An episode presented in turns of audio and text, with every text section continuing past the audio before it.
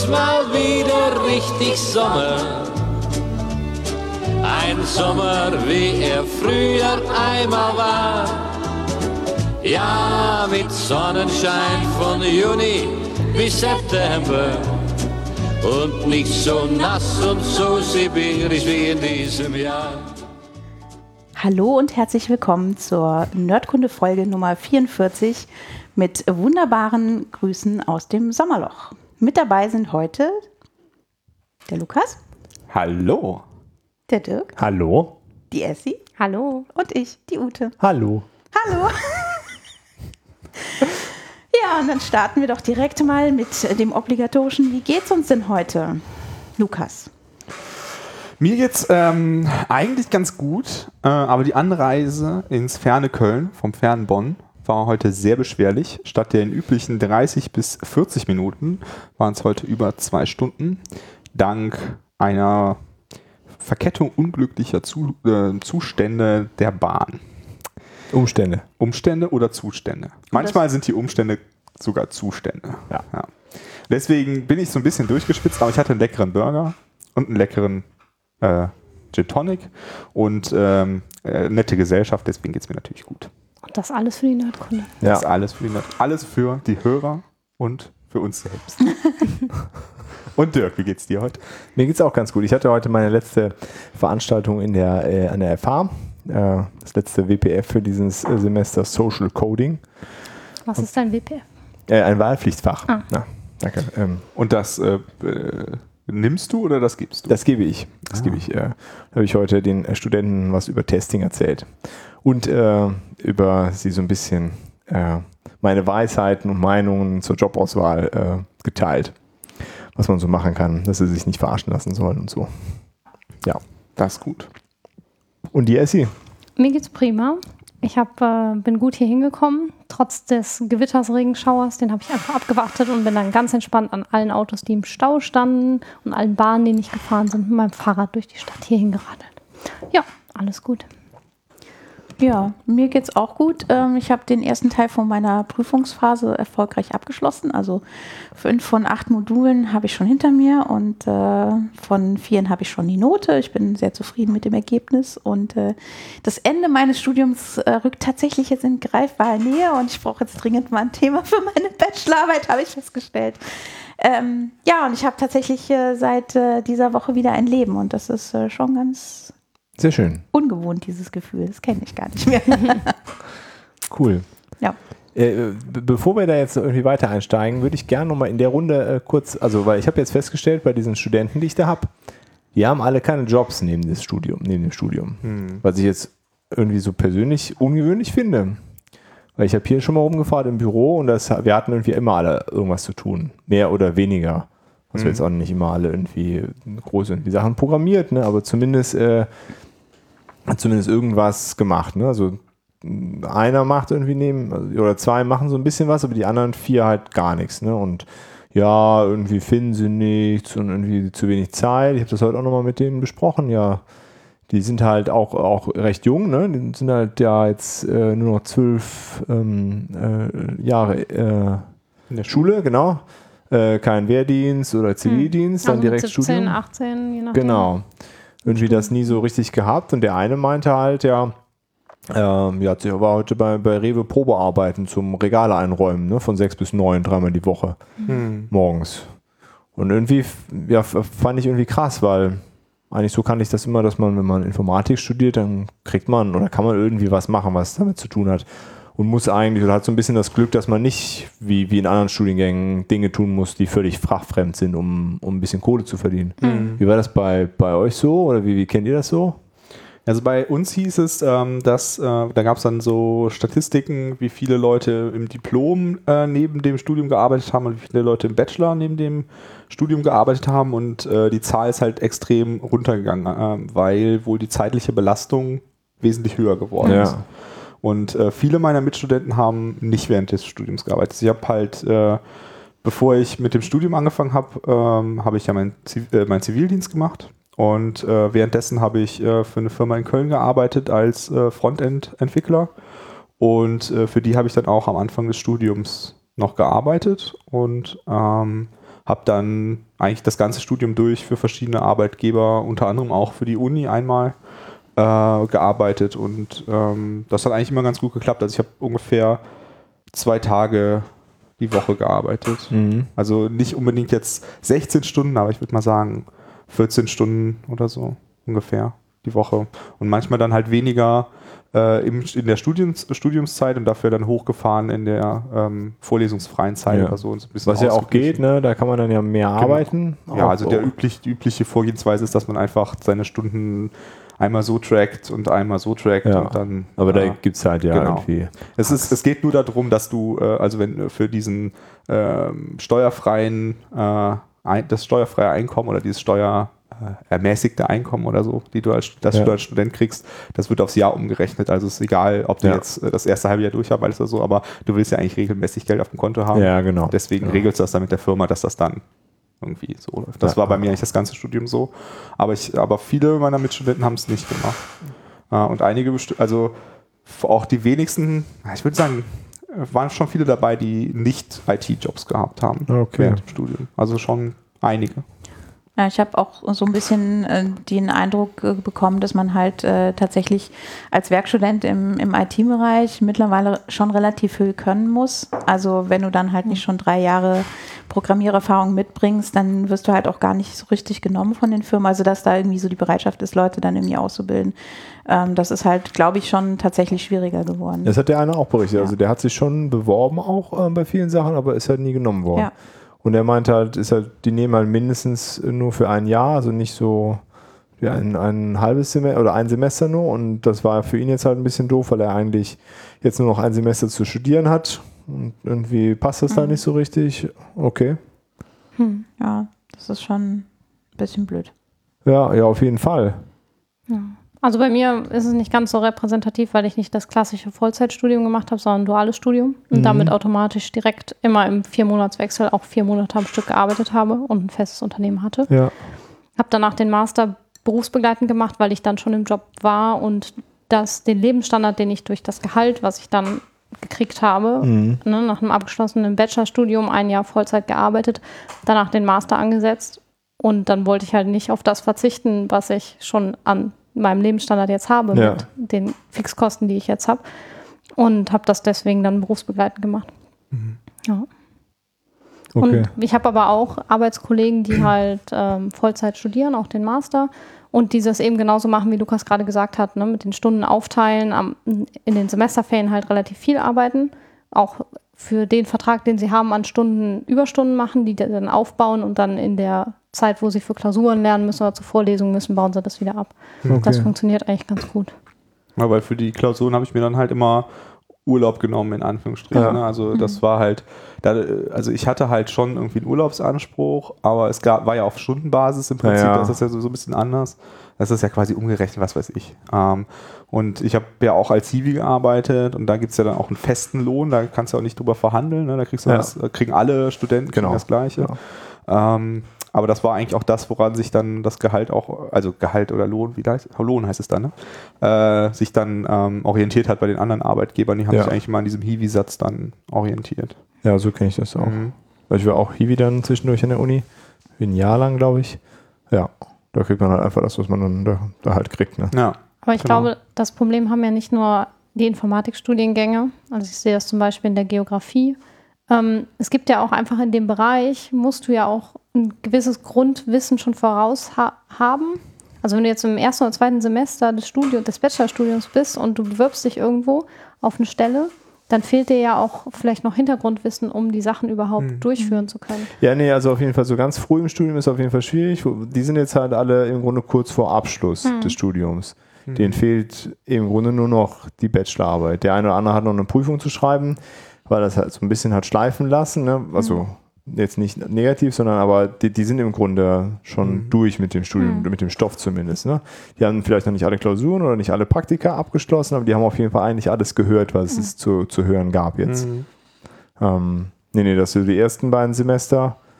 Also ja, ich bin ja jetzt auch noch ein bisschen älter. Da, da hat man irgendwie dann auch irgendwie zumindest in so, äh, so IT-nahe Hilfsjobs gemacht. Ich habe halt eine Zeit lang dann irgendwo Drucker repariert, irgendwie in so einem Ingenieurbüro. Sowas halt, ne? Also auch nichts mit Programmieren, aber man hat irgendwie ja nicht gekellnert, ne? Ja. Äh, weil man halt irgendwie was mit Computern gemacht hat. Aber das Zeitding ist auf jeden Fall auch was, das haben die auch gesagt. Es ist halt einfach extrem viel zu tun. Ja. Also ich hab, musste immer schon gucken, wenn ich äh, versucht habe, dann meinen einen vollen Tag auf jeden Fall zu machen, musste ich immer schon gucken, wann kann ich den machen, weil dann muss ich auf jeden Fall Vorlesungen ausfallen lassen Ja. oder so. Was ja auch nicht so super viel Einfluss darauf, wann die Vorlesungen sind. Und meistens war es, also zumindest bei uns so, dass eigentlich irgendwie jeden Tag irgendeine Vorlesung war, also dass du jetzt keinen Tag frei hattest oder so. Und dann musstest du schon überlegen, welchen von denen kann ich wirklich jede Woche skippen halt. Ja. Ne? Das ist schon schwierig. Ähm, das habe ich ja meistens irgendwie hingekriegt. Manchmal war es auch ein bisschen blöd. Da muss ich halt dann auch mal den Tag wechseln, damit ich dann nicht immer die gleiche Vorlesung ver verpasst habe. Ähm, aber das äh, war schon schwierig. Ne? Und die, für mich war es halt, ähm, aber ich habe es halt aus drei Gründen gemacht. Also zum einen natürlich wegen dem Geld, äh, das brauchte ich halt. Äh, und ähm, dann war der andere Grund aber, dass ich auch Erfahrung sammeln wollte, um halt zu wissen, was ich da so tue, weil meine, mein Studium halt extrem theoretisch war, äh, wollte ich halt einfach Erfahrung sammeln. Äh, und das dritte war für mich auch so ein Motivationsaspekt, weil für mich halt immer ähm, das, das Arbeiten halt eine Motivation war, zu sagen, so, hey cool, dafür machst du das halt, weil das Studium zwischendrin schon sehr frustrierend war, Ja. weil es ähm, sehr theoretisch und auch sehr schwierig war. Äh, und da war das für mich halt immer so ein bisschen so eine Ansporn, Mhm. äh, das halt weiterzumachen. Äh, und das hat es dann irgendwie ausgeglichen. Aber ich habe halt auf jeden Fall auch ein Jahr dran gehängt. Ne? Ich weiß nicht, wenn, wenn, ich, wenn ich jetzt wirklich Vollzeit studiert hätte und nicht einen Nebenjob gehabt hätte, hätte ich das vielleicht nicht gemusst. Ja, also ich habe auch durch, äh, durch nebenher Arbeiten auf jeden Fall länger gebraucht, sowohl im Bachelor als auch im Master. Wobei im Master war das mit dem Nebenherarbeiten auf, war das bei uns auf jeden Fall besser regelbar. Weil eigentlich nicht, obwohl das, der Workload insgesamt war sehr hoch, aber es waren nicht immer Veranstaltungen, die man besuchen konnte. Okay. Deswegen konnte ich auf jeden Fall äh, äh, angenehmer, sag ich mal, irgendwie so einen Tag arbeiten. Ja. Ich hatte auch so ein bisschen Glück mit, mit dem Job. Ich konnte halt irgendwie nachmittags oder dann vormittags gehen und dann gehe ich danach in die, in die Uni. Ne? Ähm, das ist, hat man einfach auch ein bisschen Schwein dann, ne? Ja. wenn man so, so einen Job hat, wo man das so flexibel gestalten kann. Aber da ging, aber ja, ich habe auf jeden Fall auch ein Jahr länger gebraucht oder anderthalb Jahre dadurch. Aber beim Hiwi-Job war halt der Vorteil, dass es ja in der, der Uni war. Da konnte ich dann halt auch locker mal einen halben Tag arbeiten. Dann bin ich halt einfach aus der Vorlesung raus ins Büro rüber. Und da durften wir auch arbeiten, wann wir wollten. Ja. Ähm, und dann habe ich halt vier Stunden gearbeitet und dann bin ich wieder zurück in die Uni halt. Ne? Und das hat, das war echt gut. Aber in dem einen Startup, wo ich gearbeitet habe, da ging das halt nicht. Die wollten halt schon dann, wenn, acht Stunden Ja. Arbeit haben.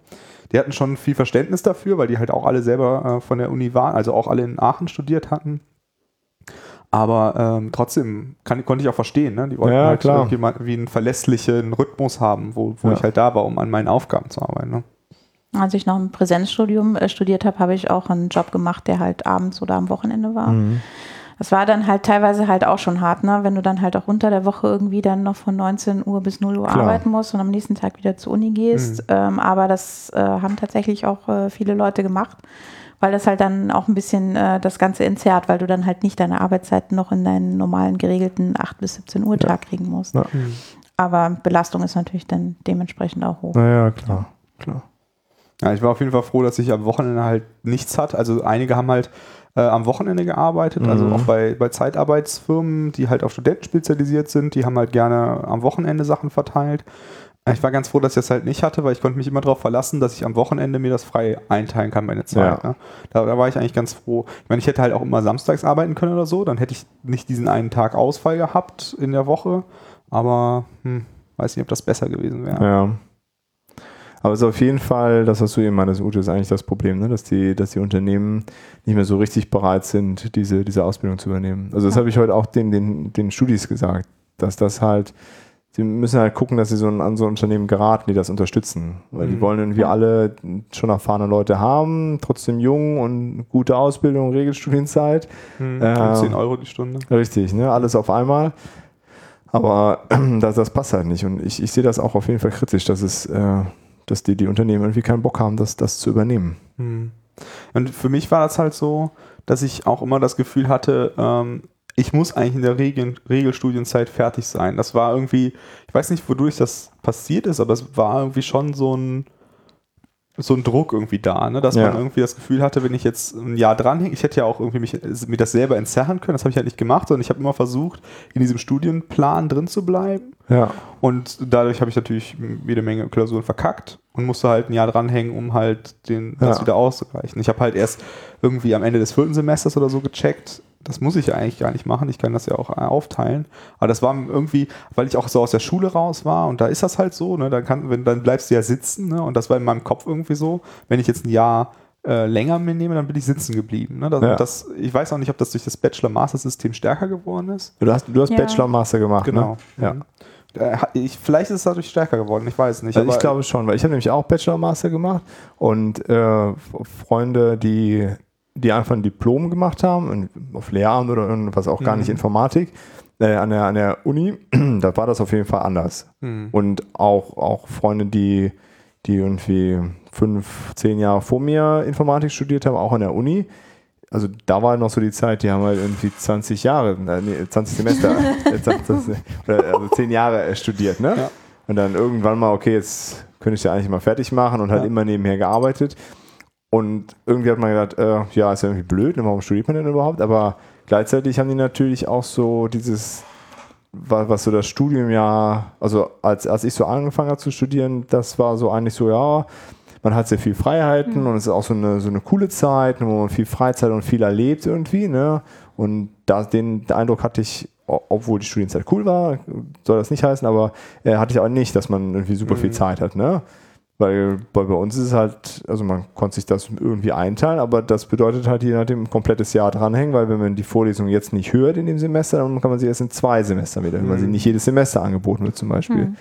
Ja. Wo ich einfach das Risiko sehe oder was ich bei vielen erlebt habe, ähm, ist, wenn man halt das so entzerrt und nebenbei arbeitet, dass man irgendwann so fest in diesem Job schon drin ist und sich da eingearbeitet hat, dass man sich irgendwann denkt, ich verdiene ja jetzt hier mein Geld. Ja. Warum sollte ich denn jetzt mein Studium noch weitermachen? Also ich kenne halt einige, die dann gesagt haben, ja, dann brauche ich das Studium ja jetzt auch nicht mehr, weil meistens die Chefs dann auch ein Angebot machen, hey, wenn du nicht mehr hier arbeiten willst, ist es schon möglich, ich biete ja auch ein bisschen mehr Geld Ja. und dann kannst du hier vielleicht irgendwie das Team übernehmen irgendwann mal und dann sind da auf einmal Perspektiven und dann brechen die Leute halt ab und sagen, ja, ich bin ja jetzt eigentlich schon im Berufsleben, dann was soll ich die trockene Theorie jetzt noch Ja, machen? ja, das ist auf jeden Und Fall stehen eine aber dann Gefahr. irgendwann halt ohne Abschluss. Da kann funktionieren. Abgesprochenes Informatikstudium ist ja auch äh, in manchen Kreisen sehr angesehen. Ne? Ja. Aber, Ja, aber ich ähm, glaube, das ist auch so ein Generationending. Ne? Ich glaube, in der heutigen Zeit ist das nicht mehr so angesehen. Ich glaube, das ist so, die Leute, die jetzt so 40 sind, 40, 50, die zu der Zeit Okay. studiert haben, ist das noch mehr. okay, ja, das kann sein. Vielleicht, ja. Also ich hatte einen Dozenten in äh, Betriebssystemen, der hat gesagt, äh, wenn Sie zum Ende Ihres Studiums immer noch hier sitzen und noch keine Firma gegründet haben, dann haben Sie irgendwas falsch gemacht. Na gut. Okay. Ja. Also der wollte Ansage. eigentlich, dass Sie direkt im zweiten Semester gründen. Okay. Das äh, hat er so propagiert. Das kann ja auch nicht bei jedem gut gehen. Ne? Nee. Nee, ist ja nicht jeder Gründer. Ja, komisch, na gut. Ja. Nee, Ich weiß nicht, ich finde das auch, ist ein ähm, schon irgendwie ein verrücktes Thema, weil ich, ich finde es wichtig, dass man diese Erfahrung sammelt, aber es er, erhöht schon den Druck. Ne? Man muss irgendwie so eine Balance finden Ja. zwischen, zwischen diesen zwei Polen. Und ich glaube, das ist äh, schwerer geworden. Das glaube ich auch. Und vor allen Dingen finde ich, sollte man die Erfahrung für sich sammeln und nicht, also wirklich als persönliche Bereicherung äh, und nicht, äh, weil, weil das die Unternehmen erwarten, dass man das getan hat, um überhaupt danach einen Job zu finden. Also Ja. das finde ich, ist eine auf jeden Fall gefährliche Entwicklung. Ja, das stimmt. Aber ich, ich habe halt auch erlebt, ähm, dass viele von meinen Mitstudenten, wir haben halt eine gute theoretische Ausbildung Ja. gehabt, aber äh, wir haben jetzt halt im ganzen Studium, glaube ich, zwei Vorlesungen gehabt, wo man überhaupt irgendwas programmieren musste. Ja. Äh, also Bachelor und Master zusammen. Und äh, ich habe halt auch einfach gemerkt, dass manche von den Studenten, die halt nie gearbeitet haben nebenbei, halt auch nicht programmieren konnten. Ne? Ja, klar. Und ähm, dann, wenn du dann halt aus dem Studium rauskommst und mit einem gewissen Anspruch sagst, ich möchte so und so viel verdienen und du kannst halt nicht mal richtig programmieren, ne? Hm, Veto. Was? Veto. Also ich glaube schon, dass du aus dem Informatikstudium rauskommen kannst und nicht, also es werden ja nicht alle mit einem Informatikstudium danach Entwickler. Das ist wahr. Also das du kannst wahr. ja auch in eine ganz andere Richtung der Informatik gehen. Das stimmt. Also ich würde von mir, klar, ich habe Informatik, ich habe Programmieren gelernt, aber ich bin ja jetzt auch, stand jetzt keine Entwicklerin. Ich kann ein bisschen Mhm. programmieren, aber ich könnte jetzt das, was ihr täglich macht, würde ich nicht hinkriegen. Mhm. Arbeite halt in einem anderen Bereich, wo ich halt eher skripten muss. Ja, Und ja, ja das stimmt. da also brauche ich halt andere Skills. Also ich hab halt, bin halt eher auf Netzwerkebene dann unterwegs, Protokolle, Ja. Analyse, Security, Verschlüsselung. Das sind halt auch alles Informatikthemen, die du ja wahrscheinlich im Studium auch gehabt hast. Aber du fokussierst hier eben auf die Entwicklung jetzt. Ja, genau. Okay, dann äh, falsch ausgedrückt aus meinem beschränkten äh, Sein. Aber äh, ich meine, wenn ich jetzt aus dem Studium rausgegangen gegangen wäre, hätte nicht nebenher gearbeitet, dann hätte ich auch nicht Also deinen die Job machen können. Praxiserfahrung meinst du allgemein? Genau. Ja. Also ich Genau. hab, hätte keine Ja. Praxiserfahrung in keinem Bereich. Ne? Also ich könnte weder als Entwickler arbeiten, noch als Projektmanager, noch als ähm, äh, Opsler oder als Security whatever, ja. oder sonst irgendwas. Ich könnte nichts davon, weil ich von allem nur eine theoretische Ausbildung genossen habe. Und nur dadurch, dass ich halt währenddessen praktisch gearbeitet habe, konnte ich halt in einem Bereich dann direkt prakti praktisch loslegen. Und ich fände es schon ein bisschen anmaßend, hier rauszupurzeln, ohne praktische Erfahrung und dann zu sagen, ich möchte gerne so Aber und so viel. das versuchen ja diese Praktikas im Bachelor abzufangen. Ja. Ne? Wo sie, das, Ja. Die, haben- die gab es ja früher auch nicht. Die haben man ja mehr, auch auf, im Lehramt oder so hat man das, glaube ich, auch verstärkt. Gefährliches Halbwissen, aber mir erzählte das mal jemand. ähm, dass man halt da mehr einbaut, um bewusst zu sagen, okay, wir zwingen euch im Studium schon dazu, äh, dass ihr bestimmte Ja, Praktikas aber zum Beispiel bei uns im. Studium, ne, hier Medieninformatik Bachelor, ist das kürzer geworden. Also ich Okay. habe noch ein Praxissemester gemacht, Ach, krass. ganzes Semester und seit einiger Zeit ist das nur noch ein Praxisprojekt, nennt sich Mhm. das jetzt. Und das ist im Grunde so knapp drei Monate Mhm. und eigentlich nur so die Gelegenheit, sich auf die Bachelorarbeit praktisch Ah, vorzubereiten. okay. Und das äh, haben auch die äh, mir ein, zwei Professoren gesagt, dass das problematisch ist. Dass, und auch die Bachelorarbeit ist halt viel kürzer geworden, dass selbst da die Zeit nicht mehr so richtig ist. Also die, zumindest da in, in dem Studiengang ist es jetzt so, die äh, haben deutlich mehr Projektarbeit und auch übergreifende Projektarbeit. Also dass sie dann im Datenbank-Praktikum irgendwas machen, was sie in dem anderen Praktikum benutzen. Dass sie da irgendwie die Datenbank dafür bauen und im nächsten Praktikum gibt es irgendwie die, ähm, die, die Anbindung der Datenbank und in Softwaretechnik designen sie das System. Also das, ist, das passiert irgendwie schon, aber also da- das Fach, was ich da in diesem WPF da gebe, heißt ja Social Coding und ich erkläre ihnen im Grunde nur so ganz profane Dinge wie, was ist GitHub, ne? Die benutzen irgendwie zwar GitHub, aber was ist ein Branch, warum macht das Sinn? Und das lernen die halt, also dieses Handwerkszeug lernen die halt nicht. Ne? Die coden da so vor sich hin und die lernen auch nicht ordentlich zu programmieren. Also irgendwie wissen sie, dass sie nicht alles in eine Methode schreiben sollen, aber das war es dann auch. Ne? Sie wissen nicht, wie Testing geht. Irgendwie müssen sie schon mal was auf Heroku deployen, habe ich jetzt nur mitbekommen. Ist ja auch alles okay, ne? aber das ist auf jeden Fall nicht so. Sie können das irgendwie ein bisschen tun, aber nicht so richtig. Ne? Und Ja. äh, ich finde es auch, ja, das, das, ich weiß auch nicht, ob ich das, Aber- das verlangen möchte von, Ja, der, von ich- der ich Uni. Ne? Ich finde es schwierig. Uni hat ja schon grundsätzlich so einen sehr theoretischen Ansatz, Ja, genau. ne? dass du die Grundlagen verstehen musst von bestimmten Algorithmen und Performance berechnen kannst und dass du später, also die Informatik ist ja so ein weites Feld und du würdest jetzt aus Social Coding Perspektive oder aus Entwicklerperspektive sagen, das müssen die können, wenn die, das müssen die im Studium lernen. Aber jemand aus einem anderen Informatikbereich, weiß ich nicht, aus, ähm, was kann man denn da mal nehmen? Muss, weiß ich nicht, die müssen auf jeden Fall Reverse Engineering können, die müssen Assembler lesen können und zwar Ja. die verschiedenen äh, Architekturen und ähm, warum können die denn nicht mit IDA Pro umgehen, ähm, wenn die aus dem Studium kommen? Warum haben die noch nie äh, mit Radare gearbeitet? Würde vielleicht jemand in dem Bereich sagen. Ja, Also ja, auf jeden Fall. dadurch, dass die Leute ja danach in die Welt rausgehen und alles Mögliche mit Informatik machen, ist, glaube ich, der Ansatz des Studiums eher, wir geben dir einen gesunden Grundstock mit.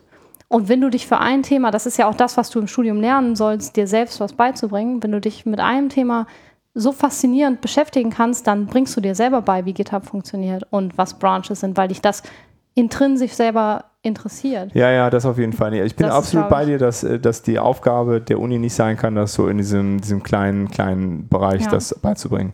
Ähm, das ist im Grunde das, was eine, was eine Ausbildung macht. Hm. Das ist auch gut und deswegen sind das zwei unterschiedliche Dinge. Ja. Ähm, und die, die Uni muss auf jeden Fall Konzepte vermitteln. Äh, was ich jetzt da feststelle, dass so ein paar Konzepte, die eigentlich gar nicht abhängig, also speziell für Entwickler sind, ne, wie irgendwie über, über Code richtig reden ne, Hm. und wie, wie analysiert man auch eine Fehlermeldung. Das ist ja, das ist natürlich jetzt aus meiner Sicht sehr entwicklergetrieben, aber das könnte man, glaube ich, eher so aufziehen, okay, grundsätzlich, aber das brauchst du ja in jedem Bereich. Ja, ne? der grundsätzliche Ansatz wäre Problemanalyse, ganz ja, allgemein Ja, gesehen. genau. ne? Im? Grunde äh, sowas. Ne? Und einfach ordentlich miteinander kommunizieren, Mhm. weil das ist das im Grunde, was ich denen zeige, wenn man mal einen Pull-Request macht. Ne? Und okay, was schreibst du da rein? Was, was reportest du überhaupt? Und mm, das ist eigentlich auch ganz gut aufgehoben in so einem Wahlpflichtfach, was die Leute einfach machen können, wenn sie halt diese intrinsische Motivation haben und nicht so richtig wissen, wo sie gucken sollen. Also ich sehe auch eigentlich eher die, die Unternehmen dann in der Verantwortung, äh, Ja, diese Aufgabe zu übernehmen. Die Leute, die mit einem, mit einem guten konzeptionellen Level kommen, äh, ja, einfach in die Praxis einzuführen, welche das dann auch immer sein mag. Wenn die Leute sich entscheiden, irgendwo Netzwerksachen zu machen, kann man nicht erwarten, dass die seit zehn Jahren nebenher Server laufen haben und sich damit beschäftigen. Das gleiche für Entwickler. Ja. Äh, Ja. Umgekehrt, aber was du sagst, Lukas, ist natürlich auch richtig, ähm, dass man, wenn man gerade von einer Elite-Uni kommt, ähm, dann auch sich darüber im Klaren ist, man hat zwar einen guten theoretischen Background und auch einen sehr guten in, in eurem Fall, ähm, aber in der freien Wildbahn weiß man halt nichts. Ne? Und man muss halt dann das auch realisieren, dass man nichts weiß und was beigebracht bekommen muss. Ja. Da, äh, ja. Ja, ich würde aber Stand jetzt auch sagen, wenn ich mich jetzt auf einen, also angenommen, ich hätte jetzt Lust auf was Neues, würde mich woanders bewerben, dann würde ich ja praktisch in dem Bereich auch bei Null anfangen. Weil wenn ich Lust auf was Neues in der Informatik habe, weiß ich nicht, was auch immer das jetzt sein sollte, Malware-Analyst oder so, ähm, dann würde ich ja einsteigen, als wäre ich gerade von der Uni gekommen. Ja. Ja. Oder sogar noch weniger, weil mir vielleicht sogar noch theoretischer Background fehlt, den jemand, der irgendwie einen Hauptfokus auf äh, Reverse Engineering hatte, hat. Mhm. Ähm, das ist ja eigentlich immer so. Und davon soll man sich ja auch auf einer Seite nicht abschrecken lassen, ne? weil wenn ich mich auf einen Job bewerben würde, wo ich schon hundertprozentig erfülle, dann ist das für mich ja keine Weiterbildung. Ja. Das ist keine Challenge für mich. Also eigentlich hat man das Grundproblem ja immer, wenn man den Aber Informatikbereich du hast schon, wechselt. äh, ja, Ich du hast Arbeitserfahrung. Ne? Du Arbeitserfahrung, weißt genau, einfach, wie es läuft. ja, ne? ja. Und ob du das jetzt in einem anderen Bereich machst, die Fachlichkeit fehlt ja, aber du kennst einfach Prozesse und so. Und das das naja, kennst ich du ja weiß, wie schon. ich mit Ne? Kollegen umgehe, wie ich Termine einhalte, was für Meta-Skills halt wichtig sind in der Zusammenarbeit. Ja. Ja, also ich, ich möchte auch gar in keiner Weise sagen, dass ich möchte, dass das Studium anders funktioniert. Also ich fa- fand das gut, was wir gelernt haben und ich fand es auch gut, dass wir uns auf diese Theorie fokussiert haben. Ich habe super viel gelernt, was ich in der Industrie wahrscheinlich nicht gelernt Ja. hätte. Ja, und ähm, das, das fand ich auch total klasse, aber ich äh, finde einfach, äh, irgendwo ist da eine Lücke und ich weiß halt nicht, wie man die richtig schließt. Und, und für mich ist es problematisch, wenn jemand äh, in den Beruf startet und nicht weiß, wie man im Team arbeitet, nicht weiß, wie generelle Tools, die man halt auch in verschiedenen Bereichen braucht. Ich meine, äh, Essie zum Beispiel, du bist jetzt keine Entwicklerin, aber du weißt, wie GitHub funktioniert, ne? Ja. Du, du weißt, Ich wie das geht. versioniere Ne? meine Skripte, ja. Genau, Also, ne? also, also Ja. solche Sachen weißt du einfach. Ne? Und, und äh, viele, die aus dem Studium kommen, kennen das halt gar nicht. Ne? Und, und das finde ich schon schwierig. Und gerade ähm, weil so wie das Studium funktioniert, meiner Erfahrung nach, wird man sehr viel auch auf auf dieses Einzelkämpfer-Ding Ja. äh, ähm, trainiert, dass man halt auch, äh, wenn man jetzt zusammenarbeitet, ist das, man hat das so einen Hauch von Abgucken und, und solche Sachen, ne? Ähm, und das führt halt dazu, dass die Leute nicht wissen, wie man im Team zusammenarbeitet, wie man zusammen ein Ziel erreicht. Ne? Das, das, entweder sie bringen sich das selber bei und wenn sie das nicht tun, dann. Ja, und das, also, was ich jetzt da in, in dem Kurs, also das, ich habe das letztes Semester, äh, vor zwei Semestern ja schon mal gemacht und da ist mir das noch gar nicht so richtig aufgefallen. Das habe ich jetzt irgendwie stärker beobachtet und auch dann stärker nachgefragt. Die, ähm, es bleibt gar keine Zeit, das so zu hinterfragen. Ne? Also der eine hat jetzt halt irgendwie, der meinte, der hatte jetzt äh, parallel zu dem WPF quasi ein, ein Projekt, ein sehr anspruchsvolles Projekt äh, von, von zwei Professoren, die ich auch sehr schätze da. Äh, wirklich klingt super cool, ne? aber er war halt vollkommen überfordert. Hat das jetzt nicht geschafft, muss das nächste Semester nochmal machen. Er meinte, er ist total froh, dass er es nicht geschafft hat, weil ganz viele Sachen, diese grundsätzlichen Dinge, die er jetzt in Social Coding gehört hat, ne, kann er halt jetzt anwenden. Ne? Äh, und ähm, ja, das hätte man ihm irgendwie auch sagen können und ja, er hätte sich das auch selber nochmal nachgucken können und zu einem gewissen Grad ist das auch richtig. Ne? Das, das erwartet man auch einfach von einem guten Studenten, dass er das tut. Aber wenn es dann halt so voll ist alles äh, und zeitlich eh schon so eng, ist das halt sehr, sehr schwierig, das Ja. zu tun. Ja. Und ähm, ja, gerade dieses Zusammenarbeiten, also das ist da an der FH noch ein bisschen besser, weil stärker, das, äh, du hast ja auch dann den Web Science gemacht, das ist ja auch stärker mit diesen ähm, äh, Gruppenarbeiten. Aber die haben jetzt zum Beispiel erzählt, ähm, ja, dass die, die Bewertung findet halt an Anzahl der, der committeten Dinge statt. Super. Ich habe Rechtschreibfehler in der README korrigiert. Hm. Ja, was die halt, die, die haben dann halt be beschrieben, ne? Also sie saßen dann da, drei Leute in der Gruppenarbeit. Der eine hat halt irgendwie ähm, für Meister gecodet, weil hat er auch Bock drauf gehabt und hat sich da einfach reingefuchst und meinte, ist auch okay für ihn gewesen. Fand er nicht schlimm, hat er halt gemacht. Ähm, aber damit das dann halt nachher irgendwie alle auch eine gute Note bekommen, haben sie dann halt gesessen, okay, du committest diese 30 Zahlen, diese 30 Zahlen und Ja, diese das 30 ist Zahlen. total bescheuert. Also ich hatte jetzt dieses Semester auch äh, so ein Projekt, wo wir Teamarbeit lernen sollten in Remote-Teams, was für mich halt ein bisschen lächerlich war, weil ich das ja schon mache. Aber die beiden, mit denen ich da im Projekt war, die kannten das halt noch nicht so. Und ich fand, wir haben eigentlich ganz gut zusammengearbeitet und haben uns auch halt so nach unseren äh, Schwerpunkten aufgeteilt. Ähm, das Ding war halt ein Java-Projekt und ich habe halt seit Jahren keinen Java-Code geschrieben. Deswegen haben wir das halt so aufgeteilt, dass ich nicht so viel Java-Code geschrieben habe und dann in der letzten Besprechung meinte die Dozentin, ja übrigens, ich möchte, dass Sie ähm, Ihren Autorennamen an die Java-Klassen schreiben, damit ich nachvollziehen kann, wer was geschrieben hat. Hm. Das hatten wir auch oft, ja. Und das fand ich halt super arschig. Also ich meine, das hätte sie ja auch natürlich am Anfang sagen können, dann hätten wir das anders gemacht und wir haben dann halt eiskalt einfach äh, unsere Namen immer dran geschrieben, wer die Klasse angefasst hat. Einmal, egal ob es jetzt nur irgendwie ein Getter oder Setter hingeschrieben war, Ja. einfach Namen dran geschrieben. Genau dasselbe. Wir Ja. haben am Ende einfach jeden Namen an jede Sache dran geschrieben. Ja. Also wir hatten das mit einem Android-Projekt und Mhm. da war das genau dasselbe. Da haben wir einfach eiskalt gesagt, wir haben jeder an jeder Klasse gearbeitet. Ja. Das Das ist ja dann auch, was du dann machst. Ne? Ja. Wenn das das Kriterium ist. Auf der anderen Seite, ich kann es auch verstehen, es ist super schwierig, das anders zu beurteilen. Ne? Ja, aber, Aber irgendeine andere Möglichkeit sollte man sich Ja. schon einfallen lassen. Und dann ist es halt mehr Arbeit, aber so, das kann auch irgendwie nicht der, das, das Ziel dann sein, dass die Leute so dann zusammenarbeiten. Nee. Weil dann ist das ja vergeudet. Also dann will man den Leuten was beibringen, auch mit Zusammenarbeit. Und das Ja, ist und dann halt ist es eher gewesen. Konkurrenz, weil oh, Ja. ich muss möglichst viele Methoden selber geschrieben haben und Ja. Ja, und der eine hat halt erzählt, dann hat halt einer äh, irgendwie abends alles umgebaut, ne? nur damit er noch einen Commit hatte mit irgendwie viel Zeug drin. Das ist echt total. Das ist halt ja. albern. ist halt Ja. voll am Ziel vorbei. Ja. Ja, vor allen Dingen, also ich meine, ich studiere ja auch berufsbegleitend und wir sind halt alle keine Kinder mehr, sage ich mal. Ja, also wir sind alle im Berufsleben. Wir wissen halt alle, wie man, wie man mit anderen Leuten arbeitet. Und selbst wenn dann man im Team sind, also ich habe auch nicht so viel gemacht. Und dann habe ich auch meinen Teamkollegen am Ende ein Stück Kuchen geschenkt und gesagt, es ist total toll, dass ihr das gemacht habt. Und so ist es halt auch im echten Leben mal. Ja. Ja, also, Ja, umgekehrt hatte ich halt auch Situationen im Masterstudium, wo ich Kommilitonen in meiner Gruppe hatte, die einfach die ganze Zeit nichts gemacht haben. hm. Die dann aber dieselbe Note, also wo ich dann mit einer anderen Kommilitonin extrem viel gemacht habe und uns super Mühe gegeben habe und diese Person hat halt dieselbe Note bekommen wie wir für was, was sie nicht geleistet hat. Und sie war auch nicht verfügbar, es war auch remote. Mhm. Ne? Wir haben sie nicht erreicht. Sie hat die ganze Zeit über drei Monate lang nichts gemacht und eine Viertelstunde vorher das Dokument hochgeladen, vor der Deadline. So, aber dieselbe Note bekommen. Das ist halt umgekehrt auch wieder schwierig, Ja. dass man da keinen, also für solche Fälle. Ja, aber, aber in solchen Fällen hilft es auch nicht, wenn du die Klasse, wenn die Namen an die Klassen Nee. dran schreibst. Ne? Und Nee. das, das finde ich halt das Absurde daran. Ich meine, klar, ich verstehe dieses Problem, dass du in Teamarbeit nie weißt, ob sich jemand mitschleifen lässt. Mhm. Aber ich glaube, es gibt keine Art, das zu überprüfen.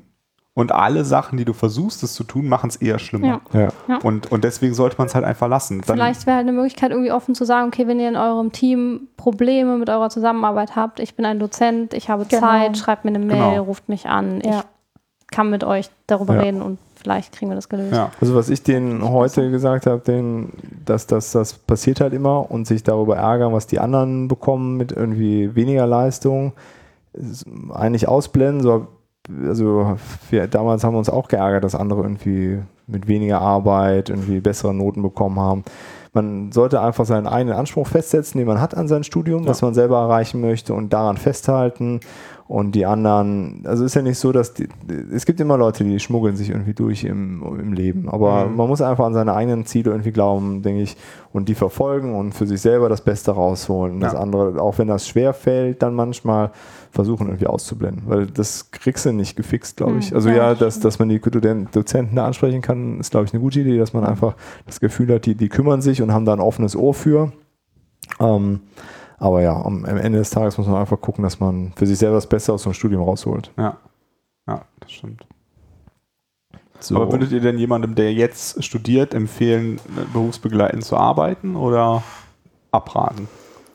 Also ich glaube, ich würde es, wie Essie eben meinte, am Anfang ist schwierig, aber ich würde schon, schon versuchen, also den Leuten empfehlen, guckt, dass ihr, dass ihr so in, dem, in der letzten Hälfte des Studiums irgendwas nebenher mal macht, um einfach so ein bisschen reinzuschnuppern.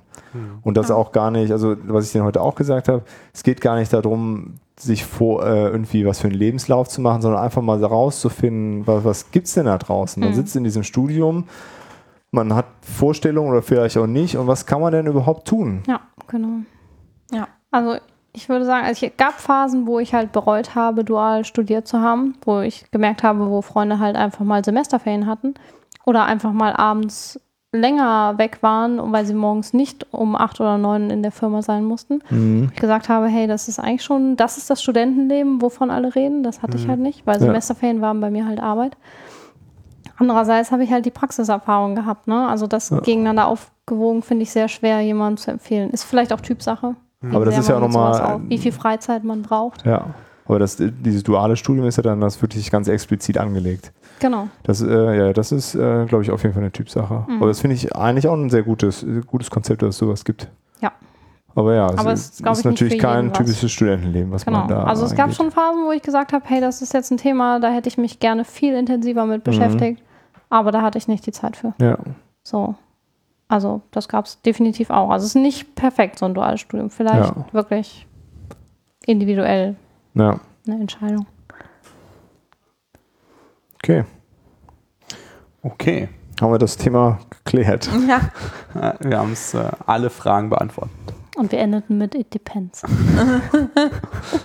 Klassische Consultant. Ja, ganz genau, wollte ich sagen. Klassische Consultant-Überfluss im Podcast. Ähm, ja, äh, wir haben uns dann äh, als anderes Thema überlegt, äh, ist ja äh, die 44, eine Schnapszahl. Also reden wir über das Thema Alkohol. Der Lukas hatte das Bedenken, dass es ja so klingt, als ob wir so Alkoholiker-Podcast sind. Das ist ja gar nicht so. Nee, Wir sind ja kein. Videopodcast, sonst würde das vielleicht Genau. Prost. andersrum. Prost. So, Was trinken wir denn heute? Genau, wir können ja damit anfangen, was wir heute trinken. Wir haben angefangen mit einem Dark and Stormy äh, Cocktail. Das ist ähm, Goslings Black Seal Rum aus dem, von den Bahamas. Heute gelernt, auf der Flasche steht, ist der offiz offizielle Rum des American, America Cups. Ähm, gemischt mit äh, Gingerbier. 4cl Gingerbier, 2cl Dark and Stormy Rum und ähm, Eis. Und das war's man dann auch auch schon. umdrehen? Genau, kann man auch umdrehen, wenn man möchte. Äh, ja, und äh, ihr, ihr kan hatte den, kannte den gar Nee, nicht? nee, also Das ist äh, also so einer meiner Lieblings-Cocktails. Äh, ist ja jetzt ein sehr simpler Cocktail. Ähm, findet man auch nicht so oft in Cocktailbars. Ist schon eher so, wenn, wenn eine Cocktailbar den hat, dann, äh, dann ist das schon keine so schlechte, weil der, der Rum irgendwie nicht so äh, oft zur Verfügung steht. Äh, ist kein teurer Rum. Die Flasche kostet irgendwie 20 Euro. Ist jetzt nicht so, dass das ein absurd teures äh, Grundgetränk ist. Ja, ich finde ihn auch sehr lecker und euch hat er auch Ja, anscheinend ja, war war positiv überrascht. Ja, und als nächstes haben wir jetzt einen, äh, einen Gin Tonic. jawohl. Äh, da haben wir den äh, Monkey 47 Dry Gin. Habe ich geholt, äh, auf die Empfehlung von Aus dem- Lukas, aus dem dem Schwarzwald. Schwarzwald, Genau, ein, ein deutscher äh, Gin. Sehr lecker. Ja, sehr zu empfehlen. mit unterschiedlichen Tonics, sowohl, also alle von Fever Tree und irgendwie unterschiedliche Tonics hier Haben wir reingemischt. gar nicht Genau. alle hier. Das Mediterranean. Genau, ich habe das Elderflower, das ist mit Holunderblüten. Das Und- ist nicht jedermanns Geschmack. Ich finde das total gut. Ich finde das Mediterranean voll gut. Und dann gibt es noch das man klassische. Genau. Ich glaube, nee, Thomas Henry, die haben sogar eine ähm, zuckerfreie Variante Mhm. rausgebracht. Ja, der schmeckt ja generell eher bitter. Der, Ja. der hat nicht so Ja, der diese- ist sehr bitter, ja, ne? Ja. Genau. Mhm. Und dann haben wir hier noch einen Kao Eiler stehen, habe ich gelernt, dass man den so ausspricht. Nee, Ich, ich möchte da nicht äh, äh, die garantieren, dass das Lautschrift korrekt ist. sagt äh, Eiler. Ja, ja, ja.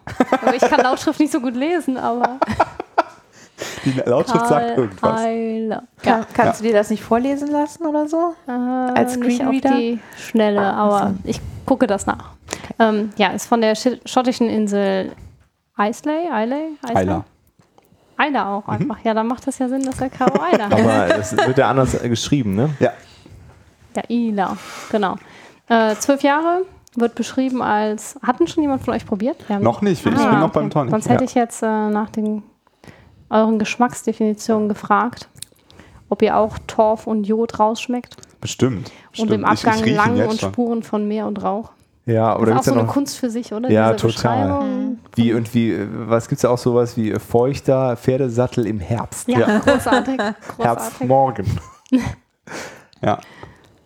Ja. Nee, also ich meine, bei, bei diesen ähm, äh, bei diesen Whiskys ist das ja so faszinierend, dass, ähm, dass sie wirklich super unterschiedlich schmecken. Ja. Ne? Also man, man kann zwar äh, meistens nicht das herauslesen, was da auf der Flasche sagt, draufsteht, aber man hat, äh, man kann auf jeden Fall zu 100% sagen, diese zwei Getränke schmecken extrem unterschiedlich. Ja, was ich bei Wein zum Beispiel nicht so gut kann. Wenn ich zwei Rotweine trinke, dann sage ich, das schmeckt nach Rotwein. Und Das Hm. auch. Das geht Aber- mir zum Beispiel nicht so. Nee, da Dafür hast habe ich das beim Whisky, da habe, kann ich nur unterscheiden, schmeckt rauchig, schmeckt sehr rauchig. Okay. Ja. Interessant. Nee, also beim Wein, also ich bin auf gar keinen Fall irgendeiner Weinexperte, aber äh, ich kann die schon so grob unterscheiden. Ja. Also zumindest wenn sie sehr unterschiedlich sind. Ne? Also so ein Burg, also die Franz Also wenn der krass süß ist, dann merke ich ja, das oder auch. so ein französischen Wein schmeckt auf jeden Fall anders als ein italienischer Wein. Okay, na, da bin ich sehr schlecht. Hm. Bei Whisky fällt mir das nicht so schwer. Aber sonst bin ich kein, ja. Und letzt zum Beispiel irgendwo waren wir im Restaurant und da gab es dann irgendwie Weißwein. Und eigentlich bin ich überhaupt gar kein Weißwein-Fan. Ich trinke eigentlich lieber Rotwein, weil Hm. diese Weißwein irgendwie immer so, ke- keine Ahnung, schmeckt mir irgendwie nicht so gut. Und ja, das hat auch komplett anders geschmeckt, als ich Weißwein kenne. Also scheinbar gibt es da auch diese, diese, tatsächlich diese Unterschiede, die von denen immer alle Ja, erzählen. ganz, ganz unterschiedlich. Also wenn du jetzt irgendwie zum Beispiel einen Moselwein hast, also ein Rie- Riesling zum Beispiel, der schmeckt halt ganz, ganz anders als ein Silvaner von äh, vom Main oder so. Also es sind schon ganz, ganz starke Unterschiede. Mhm. Wir trinken einfach zu wenig Wein. Ja, Ja. das ist natürlich auch möglich, dass man Ja. einfach zu wenig ausprobiert. Ja, ich glaube, der ein Unterschied ist, dass du ähm, beim Wein oft über einen Abend hinweg den gleichen Wein trinkst Mhm. und dann zwei Wochen später Einen einen anderen, anderen ja. Wein trinkst und Mhm. dann ist der Abstand so groß, dass, dass du da dich nicht mehr genau daran erinnerst, Mhm. wie er schmeckt. Also es fühlt es sich ähnlicher an. Mhm. Ja? Ja, Wenn du sein. aber an einem Abend vielleicht zwei oder drei verschiedene Whiskys probierst, Mhm. dann hast du halt viel krasseren Kontrast und dann kannst du natürlich Ja. viel leichter einordnen, Ja. sind die jetzt ähnlich. Na, also wenn du jetzt, äh, also ich habe jetzt irgendwie, glaube ich, drei oder vier Whisky-Tastings mitgemacht und dann probierst du halt irgendwie zehn Whiskys ungefähr an einem Abend. Und dann kannst du in deinem Kopf natürlich irgendwie so ein, so ein System aufbauen. Ne? Du, du siehst Mhm. halt, okay, der schmeckt dir jetzt wirklich super rauchig, der schmeckt da halt salzig. Ne? Und, und das ortest du erst ein durch den Kontrast, den du zu den anderen Sachen hast. Aber ich Wenn- wollte gerade sagen, gerade, also beim Tasting ist das ja, da gibt es ja auch Wine-Tastings. Klar. Aber äh, ich finde, so, so, ein, so ein Whisky, das trinkst du auch ähm, zu Hause einfach. Nicht immer, machst du vielleicht auch, aber wenn man sich irgendwie einen gemütlichen Abend macht mit Freunden, kann man da halt einfach zwei, drei trinken. Und Das du machst halt jeden nicht wahrscheinlich zwei, drei, vier Flaschen Wein unterschiedlich auf. Ja, das stimmt. Ja. Und ich finde halt beim Wein ist das so ein bisschen, also so eine Flasche Whisky machst du auf und da kannst du einfach über Wochen äh, trinken. Ne? Aber Jahre. wenn du Lust hast, äh, Jahre, je nachdem, aber du, immer wenn du Lust hast, kannst du halt, aber so einen Wein machst du auf und den musst du eigentlich an, an einem Abend trinken, die Flasche. Aber Rotwein kannst du, glaube ich, noch stehen. Ne? Ja, aber ein paar dann, Tage geht schon, aber halt nicht in der Dimension. aber den musst du ja eigentlich dann auch kalt stellen, ne? Und dann musst nee, du erst wieder, Rotwein nicht, oder? aber wenn Nee. der auf ist, Rotwein? Nee, ähm, weiß nicht. Äh, gefährlich. Ich weiß aber der nicht. muss ja auf jeden Fall wieder warm werden, bevor du ihn trinkst. Ist Ja. auf jeden Fall alles nicht so einfach. Ja, Whisky ist viel leichter. Den musst du nicht kalt stellen. Das finde ich nämlich auch. Das ist irgendwie, dann ist das dann die andere Temperatur, dann musst du ja noch dekantieren und so. Also auf jeden Fall Whisky machst du auf ins Glas und dann hast du da deinen Spaß mit. Aber ist das denn bei Rotwein auch so? Also ich finde dieses Phänomen halt so faszinierend bei Whisky, wenn du so eine Pipette mit Wasser nimmst und so ein bisschen ein, zwei Wassertropfen reintust, wie sich der Geschmack von Whisky verändert. da bist du erschossen von bei den Weintrinkern, oder? Tun die da Wasser rein? Wenn da Manche Wasser tun da auch Cola rein. Also. aber nicht Wein trinken. ja, das habe ich da noch nie gehört, aber das stimmt. Das ist, Ja, bei äh, Whisky ist das ja so ein Ja. typisches, ne? Die haben ja Mhm. meistens noch eine Pipette, ist wahrscheinlich beim Whisky-Tasting auch schon genau, öfter mal gewesen. ja. Ähm, und das finde ich total faszinierend, wie der Geschmack sich einfach verändern kann. ja, also ich mache auch zu Hause einfach noch so, so, einen- so einen Schluck Wassermeister rein, weil ähm, der nimmst und dann verliert er einfach so ein bisschen die Schärfe des Ja. Alkohols und du kannst es irgendwie viel besser rausschmecken, die Sachen. Genau, es Und wird der irgendwie Geschmack tritt in aromatischer, den, gerade bei sehr ähm, torfigen, Ja. rauchigen Whiskys. Ja, oder ich. ne, also äh, ich, ich hole äh, oft dann, ähm, hier in, in Köln gibt es äh, Cadenheads, ist so ein unabhängiger Mhm. äh, Abfüller. Und die, äh, die haben eigentlich nur Whisky in, äh, in 46 Prozent oder in Fassstärke. Mhm. Und der Grund, warum sie nur 46 und nicht 40 Prozent haben, die werden nicht kalt filtrier- filtriert. Also die werden dann normalerweise, wenn man so ganz normal im Laden das holt, werden die halt auch sehr weit runtergekühlt. Weißt du, wie weit? Irgendwie 7 Grad oder so, also sehr kalt gemacht und dann flocken so Schwebstoffe raus und die werden ausgefiltert und dann ist es halt nicht so, wenn der Whisky irgendwie steht und lagert und kalt und warm wird, dass sich unten was in der Flasche absetzt. Ähm, so, und das ist, ist auch okay, ist keine Chemie dran beteiligt, ist eine mechanische Filterung, aber dadurch bleibt natürlich irgendwie auch Geschmack an diesen, diesen Schwebstoffen hängen. Und die sagen halt, das machen sie nicht. Und es flockt halt nicht aus bei 46 Prozent oder höher. Warum andere das nicht machen, ist ja klar, weil aus kriegst halt mehr Flaschen abgefüllt, wenn es weiter runter verdünnst. Äh, und dann ist der dann dadurch natürlich so ein bisschen schärfer vom Alkoholgehalt her. Und dann tut man das Wasser einfach nachträglich rein und lockert das nochmal so ein bisschen auf. Ja, das stimmt. Wie ist das mit anderen Alkoholarten? Habt ihr Erfahrungen oder beschäftigt ihr euch mit Tequila? Da gibt es ja auch tausende von verschiedenen also, Variationen äh, oder ähm, Und Mascal. Wodka. Das ist ja irgendwie das, äh, das Ur-Tequila, habe ich jetzt gelernt. okay. Weil jetzt in der Tequila, also äh, der, der Chef einer Tequila war und er war total begeistert. Die hatten irgendwie 800 Tequilas. Ja, ich war nämlich auch total überrascht, dass das auch so eine Welt wie Rum und wie Whisky Ja, ist. So. Aber es ist alles, auch Sake und so, das ist Ja. total krass. Ja, also ich ähm, äh, habe, äh, also Tequila ist nicht so mein Ding, nicht mehr. Äh, Früher vielleicht. Ähm, aber ähm, also gerade in den letzten Jahren trinke ich eigentlich selten Alkohol. Und wenn, dann ist es eigentlich entweder Wein oder Whisky. Das sind so die zwei Sachen, die ich dann trinke. Also entweder halt ähm, beim Whisky trinke ich halt einfach manchmal abends einfach noch so ein Glas. Äh, manchmal auch beim Programmieren ist das ganz nett, wenn es nicht für Geld ist, natürlich. natürlich. ähm, und äh, beim Wein halt ganz beim, beim Essen oder halt bei einem guten Film oder so, da kann man schon mal ganz guten Wein zu trinken. Aber ich trinke eigentlich sehr selten. Also so auch gerade im Vergleich zu früher trinke ich eigentlich sehr viel. auch Wenig. so kein typisches deutsches Feierabendbierchen. Nee. Ja. Bier zum Beispiel, ich habe auch so gut wie nie Bier zu Hause. Ich habe immer nur Bier zu Hause, wenn mein Schwiegervater da war. Krass. Ja.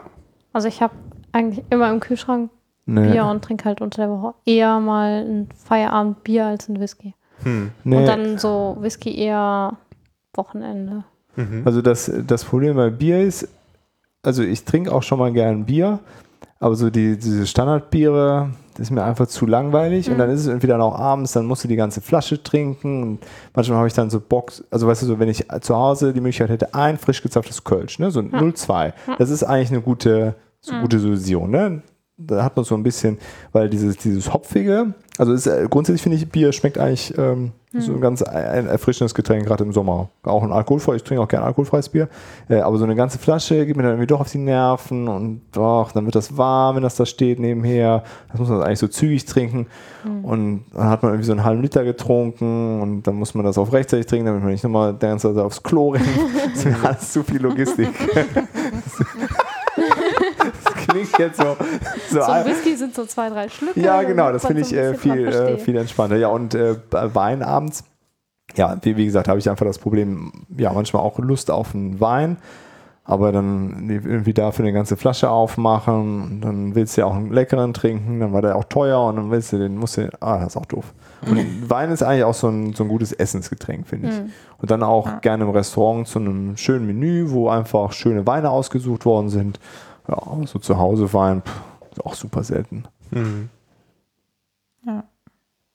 Also ich trinke keinen Whisky, ich trinke auch kein Bier, ich trinke gerne Wein.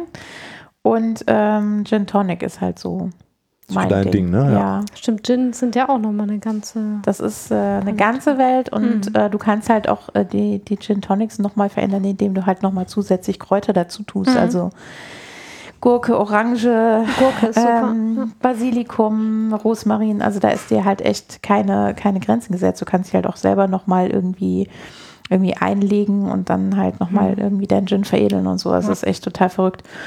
Und ähm, ja, also ich trinke eigentlich relativ viel Gin, seitdem ich äh, bei Inukio angefangen habe. ähm, Das Beraterleben. ja, genau, das, das Beraterleben an äh, der Hotelbar. Und ähm, ja, also ich, ich finde es ich find's total super, weil das ist halt ein Getränk, was, was jetzt äh, schon irgendwie erfrischend ist. Man kann super gut im, im Sommer trinken und ähm, gibt halt ganz viele verschiedene Gin-Sorten und kann sich da durchprobieren. Deswegen ist auch ein unproblematisches Getränk. Also Gin rein, Eis rein, Ja. Tonic drauf. So ein ehrlicher Drink, ne? Fertig, es ist ein Nicht so ehrlicher Drink, zuckersüß. genau. Ja. Ähm, von daher finde ich das echt total super.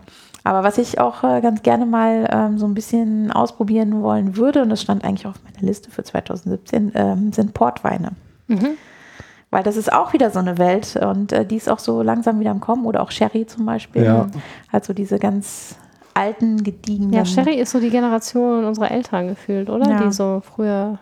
Ich kenne das vor allem, weil äh, Whisky aus Chef. Ja, genau. Das ist, aber was ist denn, aber Sherry ist kein, äh, das haben wir eben schon in der Vorsprechung gesagt, was ist eigentlich Schnaps?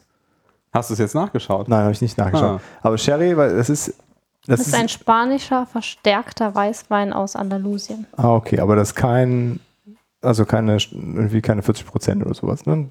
Wenn es ein verstärkter Weißwein ist. äh, Ich dachte, das ist. Rotwein. Ich bin auch verwirrt, aber Wikipedia sagt, Sherry ist ein spanischer, verstärkter Weißwein. Gefährliches Halbwissen. Ja. Hört ihr das Eis? Das hören wir heute gefällig oft. ja. Okay. Ja, wenn, wenn ihr Ja, also Korrekturen schön. habt, immer gerne. Gerne, wenn wir Äh, Sherry-Experten haben. ja.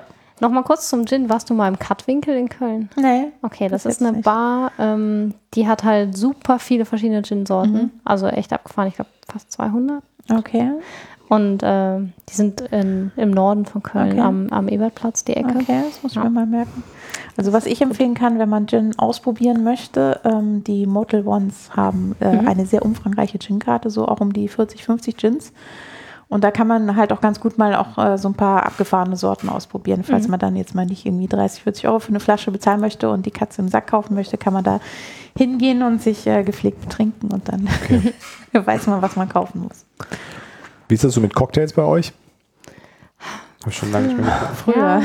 Früher habe ich diese klassischen Studenten-Cocktails, die man halt überall, weiß ich nicht, in Köln ist das äh, Mhm. die Standard äh, Zülpicher Straße, Ja. die Cocktails, ne? Die mit der Happy. Hour, 4,90 Euro oder Zwei so, Stück, ne? Ne? Ja, mit dem schönen billigen Alkohol, der auch schön Kopping macht am nächsten Tag. Mittlerweile bin ich da nicht mehr so ein großer Fan von. Es gibt aber ein paar Cocktailbars in Köln, die richtig, richtig gut sind. Die halt interessant andere Cocktails machen, Ja. also nicht Standard Daiquiri Mojito oder so. Ja. Ähm, zum Beispiel, früher war es das Little Link, das fand ich jetzt das letzte Mal ein bisschen enttäuscht, aber früher war es richtig gut.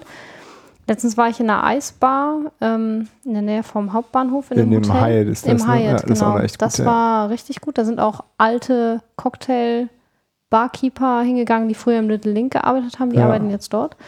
Ähm, das fand ich sehr gut, weil die auch einfach auf die Vorstellung oder die Geschmäcker eingehen. Die Ja. sagen, man sagt dann, ich mag gerne was rauchig, fruchtiges. Wenn auch immer das geht, versuchen die das Mhm. zu kreieren. Das finde ich halt cool. Und das Spirits. Ja, das auf der Spirits, äh, Spirits, genau. Engelbertstraße. Ja. Ja, Weil äh, vor zwei Jahren, glaube ich, beste Cocktailbar Deutschlands. Ui, Wow. Ja, die sind auch das sind irgendwie so junge Leute. Mhm.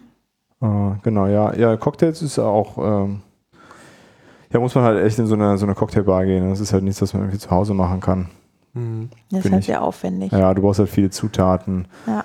Und äh, mein, mein Cousin hat äh, eine Zeit lang, äh, also während des Studiums in einer, äh, in einer Bar in Ehrenfeld gearbeitet und äh, ja, kannte irgendwie auch äh, irgendwie in dieser Barkeeper-Szene total eingetaucht und hat da halt Cocktails gemacht, irgendwie auf Workshops gegangen, auf Konferenzen, auf Wettbewerbe und so. Und äh, ja, die, die machen dann irgendwie die, die, das Sirup selber, setzen die an und Mhm. experimentieren total.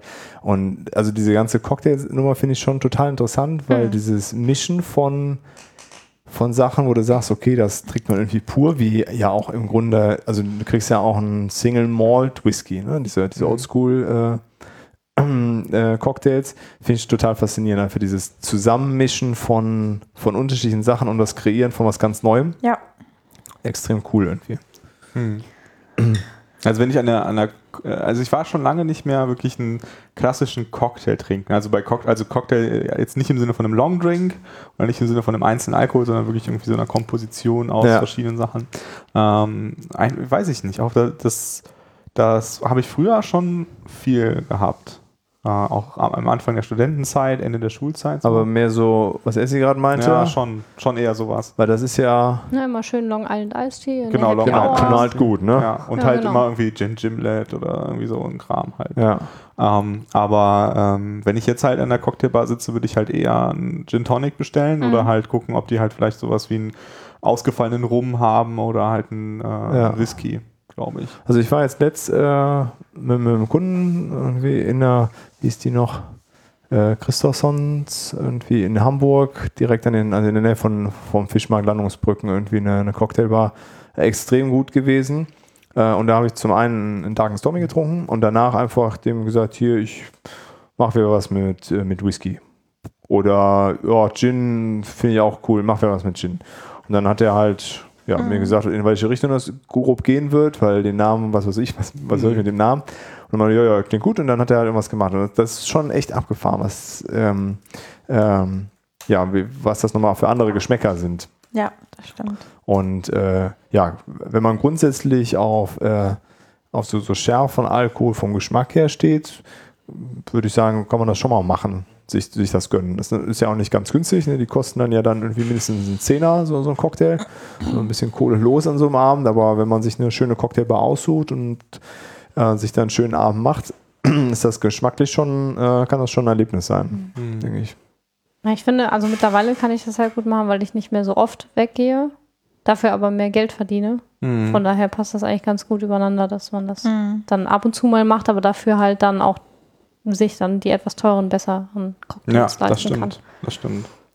Man sagt ja, man ist, im, man ist dann erwachsen in dem Moment, wo die Flasche Rotwein, die 5 Euro kostet, einem nicht mehr teuer vorkommt. Ist ein, ein weiser Spruch. Ja, aber es, äh, es stimmt halt schon. Ne? Also so mit, mit äh, steigendem Geld, das du zur Verfügung hast, ändern sich natürlich auch so ein bisschen die Sichtweisen auf äh, etwas teurere Hobbys. Und ich meine auch gerade irgendwie Whisky sammeln oder so ist ja auch kein, kein billiges Hobby, sage ich mal. Nee, das äh, Da stimmt leider. Schon, schon, schon ein bisschen Kleingeld mitbringen. Ja, aber als, um nochmal den, äh, die, die, äh, äh, den Verdacht des Alkoholismus hier in diesem Podcast zu zerstreuen. Wir trinken auch viel Kaffee. Richtig. Ja, wir machen die Maschinen gleich nochmal. Nee, aber das, das trifft ja auf andere Sachen genauso zu. Ne? Also ob es Essen ist oder, Ja. oder dann auch ein Kaffee, ne? dann trinkt man halt nicht mehr die, äh, den Automatenkaffee in der Mensa, sondern halt irgendwie Ja. einen guten vom, vom Röster von nebenan oder isst nicht mehr den Burger von McDonalds vielleicht, äh, sondern irgendwas anderes oder achtet einfach mehr darauf. Ne? Nicht nur, weil man es sich leisten kann, sondern auch dadurch vielleicht dann auch erstmal mitbekommt, okay, ich verzichte dann lieber und esse sowas nicht so oft oder trinke sowas nicht so oft und dafür einfach äh, ja etwas, Genau. etwas besser, weil es auch besser schmeckt. Ja, das stimmt. Ja, Mhm. also ich glaube, das ist das für mich auch äh, das erste, wo, wo das für mich so war, war halt der Kaffee, wo ich am Anfang halt einfach absurde Mengen äh, konsumiert habe von schlechtester Qualität. Aber Hauptsache Koffein. aber, drin. aber Kaffee war da, Kopf hat geflimmert, alles super, ne? Ähm, aber äh, und dann mit der Zeit ir- irgendwann gemerkt habe, stopp, das irgendwie macht das keinen Sinn. Und dann einmal ausprobiert habe, wie schmeckt denn guter Kaffee, ne? Und, und Ja. auch einfach gemerkt habe, hier gibt es wirklich einen Unterschied. Und das ist halt nicht so, wenn du jetzt Melitta vergleichst mit äh, Krone oder wie die, keine Ahnung, wie diese Kaffees alle heißen. Krönung meinst du? Ja, genau. Äh, Irgendwann mit einer Krone drauf. Ne? Der noch eine Königskaffee, ne? ja, äh, ähm, dann äh, schmeckst du keinen Unterschied. Ne? Dann sagt der eine, das ist mein Hauskaffee, der ist besser. Und du schmeckst den Unterschied, denkst du, die schmecken auch gleich.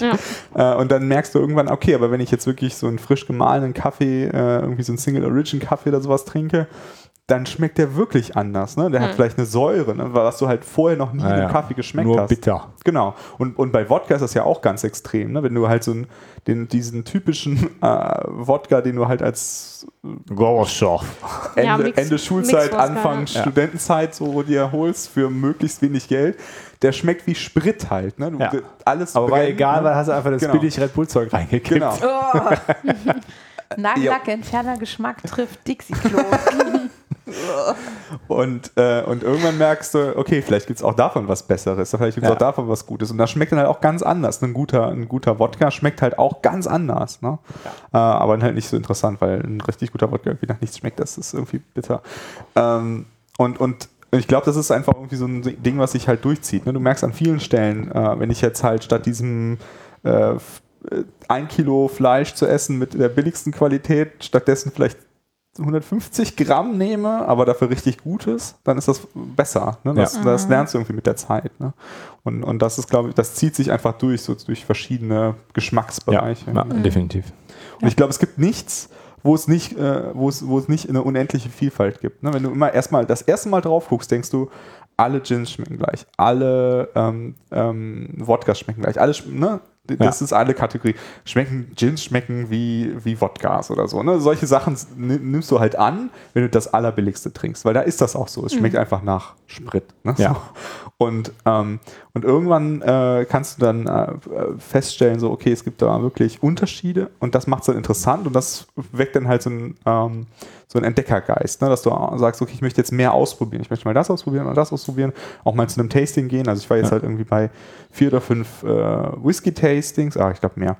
Und äh, dann halt meinem Gin-Tasting. Ne? Und das sind halt alles, da, da, du merkst einfach, wie unterschiedlich die Sachen sind. Bei einem Whisky-Tasting haben sie dann zum Beispiel auch einen Rum gezeigt. Ne? Und dann hätte ich jetzt auch nicht sagen können, das ist ein Rum und kein äh, Whisky, ne? weil so ein richtig guter Rum ist halt auch so ein eigenes Ding. Ne? Das Ja. ist auch, schmeckt so unterschiedlich zu einem anderen Rum, es könnte auch ein Whisky sein. Ne? Ähm, das, das macht das halt interessant. Ja, dann noch Ergänzungen. Ergänzung. Ja, Haben wir eine also, Alkoholsorte vergessen? Ja, bestimmt. Wir werden es erfahren von unseren Hörern. Wie konntet ihr nur XY? Ja, hat noch jemand was, was er gerne äh, an Alkohol. Äh, Ab und zu trinke ich auch mal gerne ein gutes Bier. Also ich habe, äh, trinke jetzt eher selten irgendwie so dieses so Bier, was alles gleich schmeckt, sondern halt irgendwie so dieses in Anführungsstrichen Craft-Bier-Kram. Ne? Also Ja. bei der äh, Pizzeria, also Pizzeria ist vollständig äh, beschissenes Wort dafür. Der Ort, wo es die beste Pizza der genau, Welt dem, gibt. dem Pizzagott, den wir, äh, wo wir in Bonn manchmal hingehen, da gibt es halt. Äh, Heißt der so- wirklich Pizzagott? Nee. Nein, der heißt äh, Els Kugnitzo. Das müsst ihr verlinken oder Ja, aufschreiben. machen wir. Ähm, und der hat halt auch äh, so eine Craft-Bier-Sorte. Und ähm, wenn ich dann eine Pizza esse, dann trinke ich dazu halt auch dann so ein Bier. Und das ist echt der Hammer. Also die sind, schmecken auch super unterschiedlich und, Ja. und lecker. Aber das ist halt auch schon so, dadurch, dass ich jetzt seltener Bier trinke oder seltener Alkohol trinke, dass ich nach 0,5 Litern von diesem Bier schon echt Und merke, manchmal so, sind das ja auch hui. Starkbiersorten. Ja, genau, Und dann klar. haben die auch ihre 8%. Ja. Dann, dann merkt man schon, dass man Mhm. ein Bier getrunken hat. ja. Ja, aber äh, das schmeckt dann halt auch wieder, hat halt einfach Charakter. Ne? Ja, ja, genau. Das ist halt da, da auch, also da ist es, weiß ich gar nicht, ne? also bei diesem Billigalkohol, das ist ja einfach, mit die Leute was zu saufen haben, habe ich das Mhm. Gefühl. Und bei, bei den Bieren ist es ja mehr so, muss halt alles gleich schmecken, weil irgendwie. Ja, es geht. Also klar, diese, die du so Standard im Supermarkt kriegst, ne, weiß ich nicht. So Ja, diese Kölsch, so großen Marken halt, Was ne? auch immer, jetzt mache ich Werbung, das ist nicht gut. Ähm, aber es gibt hier in Köln ja zum Beispiel noch das Bierlager, die halt so sehr individuelle, von teilweise auch von kleineren Brauereien haben Ja. oder viele Ales. Mhm. Da kannst du total Glück haben und super leckere Bier haben, aber da kannst du auch eine Flasche aufmachen, einen Schluck nehmen und den Rest kippst du weg. Mhm. Das kann dir genauso passieren. Ich hatte mal eins, was irgendwie nach Nordseewasser geschmeckt hat. Also Okay. einfach nur salzig, als hätte man wirklich die Bierflasche in die Nordsee einmal reingefüllt, Kronkorken drauf. Okay, Prost. nicht so schön, nicht so schön. Also Ja. beides da. Nee, klar, dass es dir da passieren kann, aber äh, bei, bei den, äh, ja, diesen, diesen Massenprodukten, ja, gibt es halt irgendwie wenig Variation, ne? Da gehen die Leute halt kein Risiko ein. Gibt Musst du halt, selber brauen. Das Ja. war ja auch so ein Trend vor, Aber- vor einem Jahr oder so. Haben in meinem Umkreis ganz viele das ist selber Bier. Riesensauerei, ne? Das ist extrem aufwendig, ja. Aber es sind coole Sachen. Also so Kürbisbier und so ist dabei rausgekommen, das so zu Halloween, das war Okay. schon interessant. ja, ich meine, so diese leichten Bier sind ja auch ein Erfrischungsgetränk. Ne? Wenn es jetzt im Sommer warm ist und du Mm, willst so auch noch mal ein bisschen, so. genau, dann ist es einfach ein erfrischendes Getränk, ne? das Ja. einfach irgendwie gut tut. Ne? Da ist es jetzt so geschmacklich dann halt. Da trinke ich lieber ein alkoholfreies Bier. ja? Aber es schmeckt ja dann. wenn es dann warm ist, dann will ich ja nicht nur Alkohol. Der Dirk, der weiß, wie es geht. Nee, also letztes Mal nicht hier auf, im Büro nicht mal alkoholfreies Bier äh, holen, weil eigentlich finde ich das, ja, gerade wenn es warm ist, ne, angenehm und es ist dann halt auch mal nicht nur Wasser, sondern mit Geschmack. Hat nicht ohne Ende Zucker. Wir haben ja hier irgendwie von, von Provian diese Limo wie von Oma aus Berlin, Hipster-Limo. Die ist auch lecker. äh, also ich finde die echt, echt gut. Ähm, Dein Gesicht sieht nicht so aus. doch. das, nee, ich finde, das ist eine sehr leckere Limo und äh, ist auch nicht so pappsüß, aber eigentlich so ein, äh, keine Ahnung, irgendein alkoholfreies Weizen. Ähm, ist halt irgendwie gar nicht süß, ne? Hat so ein bisschen, hat trotzdem Geschmack und eigentlich ein schönes Sommergetränk. Ist ja auf jeden Fall nicht angenommen worden, der Vorschlag. Wenn ich Bier trinken will, trinke ich Bier. War mehr so die Aussage. Ähm, ja. Ja, das stimmt, das ist ein sehr empfindliches Thema, ne? Ja, Leute, schon. die viel Bier trinken und du bietest denen alkoholfrei, was soll ich denn damit? Und ich finde, also gerade beim Bier ist halt der, äh, der Alkohol trägt gar nicht zum Geschmack bei. Ja, Ja. weiß ich nicht, ob das so stimmt. Es, es gibt viele alkoholfreie Biere, die schmecken einfach scheiße. Das stimmt. Ja, aber schmeckt das andere dann nicht ja, auch das scheiße? schmeckt dann nicht so scheiße. Also zum Beispiel Gaffel. Da schmeckt halt die, das normale okay und äh, die alkoholfreie Variante schmeckt scheiße. Okay, weiß ich nicht. Also ich habe jetzt zum Beispiel, äh, war jetzt in der Nordsee, dann habe ich dann halt äh, irgendwie In der jeweils- Nordsee. Hä? Wahnsinn. An der Nordsee habe ich gesagt. Achso, okay. Ich war eigentlich, war ich in an der Nordsee, so. Alles egal. äh, auf jeden Fall habe ich da dann äh, äh, Jever Fun, also es ist alkoholfrei Jever und es schmeckt im Grunde wie, wie Jever, auch so bitter. Ja, klar. Und äh, dann irgendwann dann auch einen, äh, irgendwie hatten die alle nur Krombacher vom Fass, total schlimm. Ich weiß gar nicht warum. Weil die Friesen haben doch eigentlich leckere Eigentlich ist Biere. das ne? gutes Pilz da oben, ne? Ja, und dann habe ich dann irgendeinen einen gefunden, der hatte halt alle Flens-Sorten, die es gibt. Äh, und die, die haben halt auch ein alkoholfreies und das schmeckt halt wie Flens. Und Flens finde ich halt auch eigentlich ein ganz leckeres äh, Pilz. Ähm, und das alkoholfreie Flens schmeckt mehr oder weniger so. Wahrscheinlich kriegen wir jetzt auch äh, diverse Wo hast du denn unsere Telefonnummer Heute mitten in der hinterlassen? Nacht werde ich angerufen, du Banause. ähm, nee, aber das finde ich äh, schmeckt, äh, schmeckt ziemlich ähnlich. Ist ja sowieso sehr individuell. Dem einen schmeckt das, dem anderen Ja, das. das- Das, bringt ja auch gar nichts, da jetzt rumzuflamen. Also Leute, es macht keinen Sinn, jetzt irgendwie anzurufen. Leg die Hört auf, hört auf, unsere Telefonnummern zu verteilen. Ja, ja. Okay. so sind wir mit dem, mit dem Thema Alkohol durch. Jo. Genau, dann, dann gibt es jetzt äh, ein äh, kurzes äh, Public Service Announcement von der SI. Genau, wir hatten ja mal so darüber geredet, was so an Konferenzen und Veranstaltungen die nächste Zeit ansteht. Mir ist da spontan nur eins eingefallen, wenn ihr das ergänzen könnt, äh, sehr gerne. Die Frostcon steht demnächst an, und zwar am 19. und 20. August in St. Augustin traditionell, die Free and Open Source Software Konferenz. Ja, sind coole Programmthemen dabei. die, die ähm, Schreibweise ausgesprochen. Genau, Ja, ich ich habe es endlich äh, gelernt, es richtig auszusprechen. Und der Eintritt ist ja auch so günstig, ne? Genau. Günstig oder frei? Frei. Okay. Ähm, und das Programm ist seit heute veröffentlicht. Also Okay. kann man einen Blick auf programm.frostcon.org werfen und ja, vielleicht ist ja was Spannendes dabei. Also die Konferenz kann ich immer jedem ans Herz legen. Ist einfach eine hohe Vielfalt an Themen. Ne? Es ist halt nicht äh, irgendwie eine Ruby-Konferenz. Äh, ja, wohl Ruby-Konferenzen geht es eigentlich immer um alles außer um Ruby.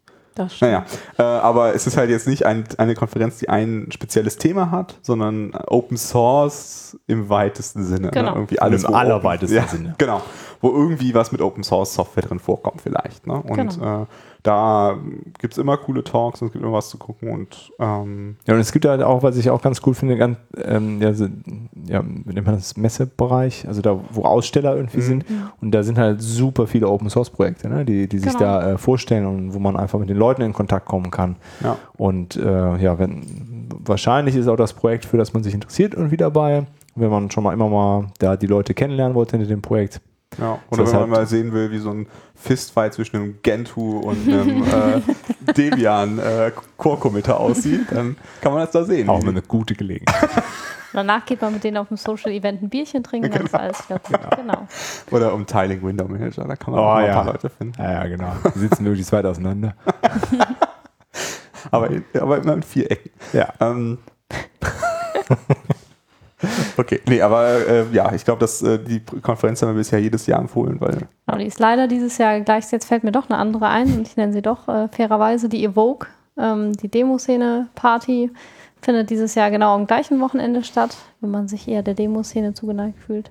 du warst Ist das auch letztes in Jahr Ordnung? auf beidem, ne? Äh, ja, letztes Jahr fiel es nicht zeitgleich übereinander, Mhm. dieses Jahr schon. Dafür fällt die Frostcon dieses Jahr nicht äh, mit der Gamescom gleichzeitig, was auch viele wohl, das korreliert wohl auch, dass viele da auch hingehen wollen. Ja, im August sind einfach viele Veranstaltungen. Ja, stimmt. Gamescom ist auch wieder Ja. nochmal größer dieses Mal. Ne? Mhm. Okay, gut. Dann äh, kommen wir zu unserem äh, klassischen Abschluss, ähm, dem der großen Frage, was hast du gelesen, gehört, gesehen oder gezockt? Oder und. Oder und, ja. Oder, oder. Oder oder. Dirk, du hast heute einen ganz großen Blog für uns vorbereitet. Ja, ich habe super viel extra für die Nerdkunde ganz viel äh, gesehen, ge gehört, geht so, und gelesen und äh, gezockt. Schieß los. Mit was soll ich denn anfangen? Spider-Man. Ja, ich habe Spider-Man Homecoming geguckt. Super. Ke äh, äh, stopp, es gibt keine Spoiler. Ne? Damit keiner jetzt ausschaltet, äh, aus Panik. Der Dirk wird spoilerfrei berichten. Okay. äh, ja, ich werde Spoiler so, ich habe Spider-Man geguckt. Nächstes Thema. ähm, Nee, also ähm, ich glaube, ich kann schon ein bisschen was erzählen, ohne zu spoilern, äh, weil so ein bisschen war ja, äh, also durch, durch alles, was in den Trailern quasi klar geworden ist, kann man ja erzählen, oder? Das äh, ist meine Regel. Wer dem widerspricht, äh, tschüss, bis zum nächsten Mal. Genau. Also ich habe ähm, ja, mir Spider-Man Homecoming angeguckt und ich war extrem, ähm, extrem begeistert. Hat mich, äh, ja, fand ihn wirklich sehr gut. Ähm, die, die letzten beiden Spider-Man-Filme mit Andrew Garfield, der hier äh, The Amazing Spider-Man, fand ich sehr enttäuschend. Haben mir überhaupt nicht, überhaupt nicht gut gefallen. Äh, gibt ja auch viele, die die Tobey Maguire äh, nicht, nicht so gut fanden. Die fand ich persönlich sehr gut. Und wie als die damals rauskommen, fand ich das echt toll, weil es waren so die ersten Superheldenfilme immer wieder seiner Zeit. Und Spider-Man fand ich immer äh, schon cool. Aber jetzt der neue äh, mit Thomas Holland heißt der, ne? Genau. Äh, großartig, auch großartig besetzt. Ist halt jetzt, äh, ja, er ist halt noch in der Highschool in, in der Serie. Ne? Der, der erste war ja dann, war ja im College. Andrew Garfield war ja Ende Highschool, Anfang College. Und er ist jetzt halt eigentlich noch mitten in der Highschool, so quasi so Classic Spider-Man, glaube ich. Und Kostüm ist auch wieder so wie das klassische Spider-Man-Kostüm, nicht irgendwie eine riesengroße, verzerrte Spinne äh, vorne drauf oder hinten drauf, sondern ja, ein sehr schlichtes Kostüm. Fand ich auch ziemlich cool. Ähm, es ist, ja, es ist ja immer noch diese Analogie zu, zu ähm, Captain America Civil War, wo er den Anzug bekommen hat von Tony Stark und den hat er jetzt halt auch, muss irgendwie alleine klarkommen und sich so ein bisschen selber finden. Äh, ein super, äh, super Bösewicht mit Michael Keaton äh, als äh, hier The Vul- Vul- Vulture, also der Geier. Äh, auch sehr cool. Gutes Setting, keine äh, Onkel Ben Origin Story, nicht wie er gebissen wurde, alles, alles weggelassen. Wird davon ausgegangen, das haben die Leute irgendwie gerafft, wie dieser Spider-Man zu Spider-Man geworden ist. ähm, Über die Jahre. ja, genau. Ich, äh, also ohne jetzt auch ähm, irgendwie groß zu spoilern, die, die Clique von ihm hat mir auch total gut gefallen. Also irgendwie mit Flash Thomas, der ihn ja immer so ein bisschen disst, äh, fand, ich, fand ich gut ausgewählt und auch so die erste Romanze, die er hat und alles äh, hat irgendwie gut gepasst. Irgendwie eine, eine sehr, sehr coole Herangehensweise an das Ding und äh, ja, das ganze Setting war cool, gut gemacht. Irgendwie hat Marvel da einen, einen guten Lauf. Die wissen irgendwie, wie sie, wie sie ihre, ihre Themen umsetzen. Es gibt ja auch viele Leute, die finden diese ganzen Comic-Sachen blöd. Ähm, und, und, aber ich glaube auch, auch als jemand, der, der sich das, dem Thema einfach nicht zugeneigt fühlt und auch diese, die, die Flut an Superheldenfilmen irgendwie nervig findet. Äh, ich glaube, auch da muss man schon denen zugestehen, dass sie einfach wissen, wie man Geschichten erzählt. Also die haben irgendwie seit vielen Filmen das Pacing gut raus, wie, wie sie das erzählen und irgendwie ist der Witz immer mit dabei, mehr oder weniger. Und die, die Charaktere sind irgendwie immer alle glaubwürdig dargestellt. Auch wenn man da jetzt nicht so drauf steht, auf diese Art Filme, muss man ihnen das, glaube ich, schon trotzdem zugestehen. Ähm, ja, ich fand ihn auf jeden Fall gut und absolute Guckempfehlung. Ich werde ihn mir bestimmt auch nochmal angucken. Was ich äh, noch nicht gesehen habe, ist Wonder Woman, der, weil die, die DC-Filme waren ja bisher alle irgendwie eine totale Katastrophe, sowohl finanziell als auch äh, nach meinem persönlichen Eindruck. Die, äh, genau, den, den, äh, den Superman, hier, wie heißt der, Man of Steel, hatte ich geguckt, dann Batman wie Superman, Suicide Squad, äh, alles totale katastrophale Filme. Also wirklich, wirklich schlimm. Aber Wonder Woman soll ja Ja, Wonder Woman super muss sein, ja ne? super genial sein. Äh, und letzt habe ich noch so einen so Tweet gesehen, irgendwie äh, hier Story in drei Akten. 2015 der Marvel CEO, nee, irgendwie Standalone Superheldinnen Filme machen wir nicht, sind nicht profitabel. Und dann die Wonder Woman gemacht hat. Der Film davor war halt so ein Low-Budget Indie-Film. Und es, Wonder Woman ist irgendwie der, der bestlaufende Superheldenfilm aller Zeiten jetzt. Also scheint, Scheint, scheint ein bisschen was richtig gemacht Ja. gewesen zu sein. Ne? Äh, also den, den will ich auf jeden Fall auch noch gucken, weil er scheint äh, sehr gut gemacht ist. So, dann, äh, dim, dim, dim, was habe ich noch, noch geguckt? Dann habe ich auf Netflix äh, Castlevania, die Serie, geguckt. So eine Animated äh, Series. Leider nur vier Folgen, dann war die Staffel schon vorbei. Sehr enttäuschend. Ähm, zur Abwechslung mal nicht irgendwie in 3D gemacht, weil, ich weiß nicht, ob du das, du guckst auch Animes schon mal, Mhm, Issy, ne? aber das habe ich nicht Und die, die Netflix Original Animes, obwohl es eigentlich gute Franchises sind, sind halt immer so komisch 3D. Und das Okay. kann ich überhaupt nicht ausstehen. Es die sehen immer so ganz komisch aus. Äh, so, so mit so einem Cell-Shading und ne, finde ich nicht so schön. Da fällt mir gerade ein, wo du Animes sagst, Death Note kommt demnächst auf Netflix raus, als aber nicht als Anime, sondern als Stimmt, äh, als Realverfilmung. Ja, als stimmt. Realverfilmung. Das habe ich auch mitbekommen. Ja. Da, Trailer ist so, mm, mal gucken, wie es Okay. wird. Ich bin sehr skeptisch, aber ja. Okay, schauen wir mal. Also das Castlevania ähm, ist halt eine, äh, ein Spiel eigentlich, ich weiß gar nicht, auf welcher Konsole, SNES oder NES vielleicht sogar, äh, so ein, hat so ein eigenes Genre geprägt. Man läuft halt in so einem Vampir-Setting rum, hat so, ein, so eine Kette, die man so schleudert und kann sich so rumschwingen. Irgendwie ein ganz cooles Spiel äh, gewesen. Äh, auch ja nichts für äh, also nichts für, keine leichte Kost. Ne? Es ist sehr viel Bluteingeweide und äh, Gedärm äh, in, dem, in der Serie vorkommen. Es ist halt so ein Vampir-Setting. Aber äh, fand ich auch äh, cool. Hat mir gut gefallen. NES war's. Nest war es, damals. ja. okay. Von Konami. Äh, cool. Ja, alles immer auf dem Nest, ne? Irgendwie. Äh, so, und dann gezockt habe ich äh, Zelda Breath of the Wild. Mir so eine Switch gegönnt. Hauptsächlich für Zelda Breath of the Wild. Ich dachte, Viel für mehr deine gibt's ja auch noch Kinder. gar nicht. Ja, ich äh, red mir das ein, dass das für meine Kinder ist. Aber, Aber war das nicht so, als die rausgekommen ist, dass sowieso nur Ja, Zelda sie ist gab? nur mit Zelda rausgekommen. Ich habe auch Mario Kart mir geholt, äh, das eigentlich nur für die Kids, weil ja, ist irgendwie ganz witzig, äh, aber ich habe Das ist ganz, das ist großartig. ja, aber ich will ja Zelda zocken. Und das ist, ah, also ich habe das, das letzte Zelda, was ich so ernsthaft gezockt habe, ist auf dem Gameboy gewesen äh, und dann auf dem SNES, weil inzwischen hatte ich nie wieder eine Nintendo-Konsole und äh, man fängt das Spiel an und es war so, ah, ja, habe ich halt Zelda wieder gespielt. Ne? Sind halt, ist das äh, dieselben Sounds, ähm, es ist halt so wie immer, ne? Man kann Gras schneiden, zacke, ne? das Schwert aufladen, all, all diese Dinge. Ne? Ja. Und dann in diesem Open-World-Setting und äh, was ja oft so ein Problem bei diesen Open-World-Settings ist, dass man sich sehr leicht verliert und oder dann die ganze Zeit sehr repetitive Dinge tun muss, wo man dann denkt, ach, muss das jetzt sein? Ähm, das haben sie, finde ich, sehr, sehr schön alles gelöst. Also es macht total Laune. Es ist eine super schöne Grafik. Äh, die, die Switch ist ja nicht so leistungsstark wie die anderen äh, aktuellen Konsolen. Sie haben halt so ein Cell-Shading genommen und einfach einen Look gewählt, der, der weniger Performance braucht, aber äh, ja, sehr, sehr kuschelig irgendwie rüberkommt und so ein angenehmes Ge Gegenpol gegen diese ganzen krassen, äh, hyperrealistischen und hier noch einer erschießen und sowas äh, ist. Ne? Äh, ja, total. Ich bin, bin auch noch nicht durch, auch bewusst noch nicht durch. Äh, lass mir Zeit, äh, gehe hier hin, versuche da noch was zu machen und macht, macht total Laune. Sehr, schön- sehr schönes Spiel. Aber bei der Gelegenheit festgestellt, es ist kein Spiel, was Kinder spielen können, weil man halt sehr viel lesen muss. Also zumindest keine Kinder, die noch nicht lesen können. Äh, oder auch nicht zügig lesen können, weil es gibt halt fast keine Sequenzen, wo Sprachausgabe steht. Text-to-Speech halt voll gut, ne? Wenn Ja. man eine Option im Menü hätte, sa zu sagen, lese mir die Texte vor. Ja, aber das gibt's halt nicht. Hm. Und du kannst es nicht spielen, ohne zu lesen. Also nicht nur, dass du die Story nicht folgen kannst, du raffst einfach nicht, worum es geht. Es ist halt überall Text. Die, jede Interaktion mit irgendwelchen NPCs ist Text. Alles ist beschrieben. Ne? Man muss auch nicht groß alles rausfinden. Es gibt immer sehr eindeutige Hinweise, was irgendwas tun könnte. Mal mehr, dann mal weniger eindeutig, aber man muss halt einfach lesen können dafür. Hm. Aber ein super schönes Spiel. Also, wer eine Switch hat, der hat wahrscheinlich auch das Spiel, deswegen.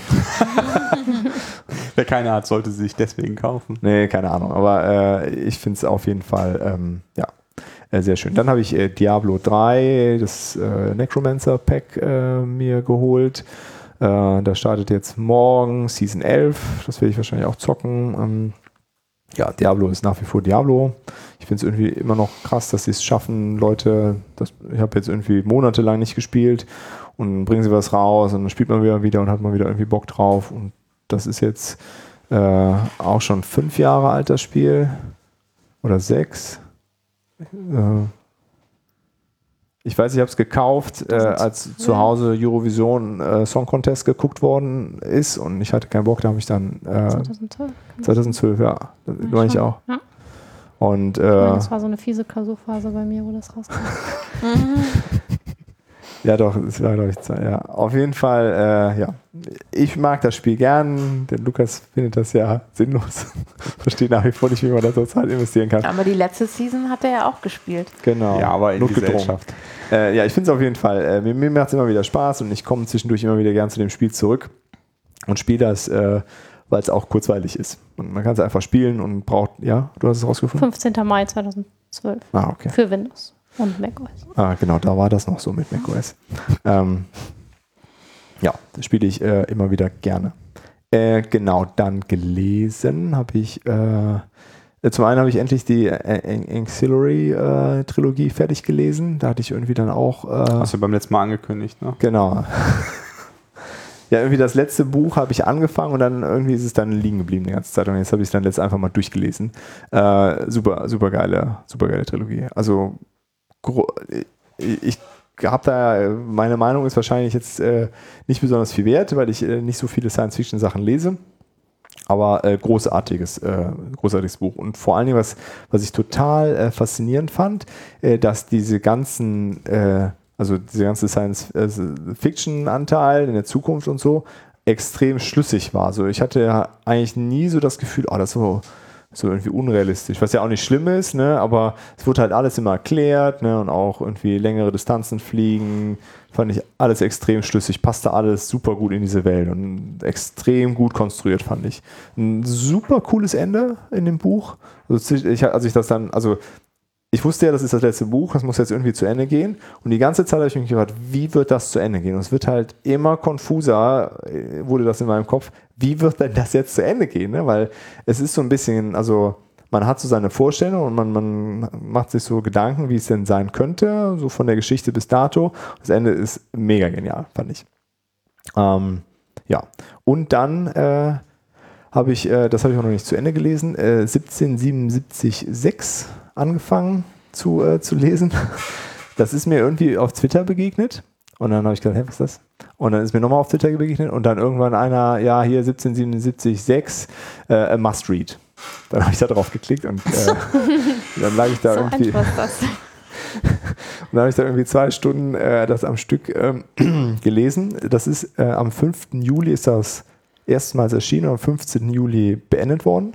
Und das ist halt so eine Reihe von ja, Webseiten, wo man runterscrollt mit GIFs, Bildern, kurzen Videos, wo Text durchläuft und Bilder sind.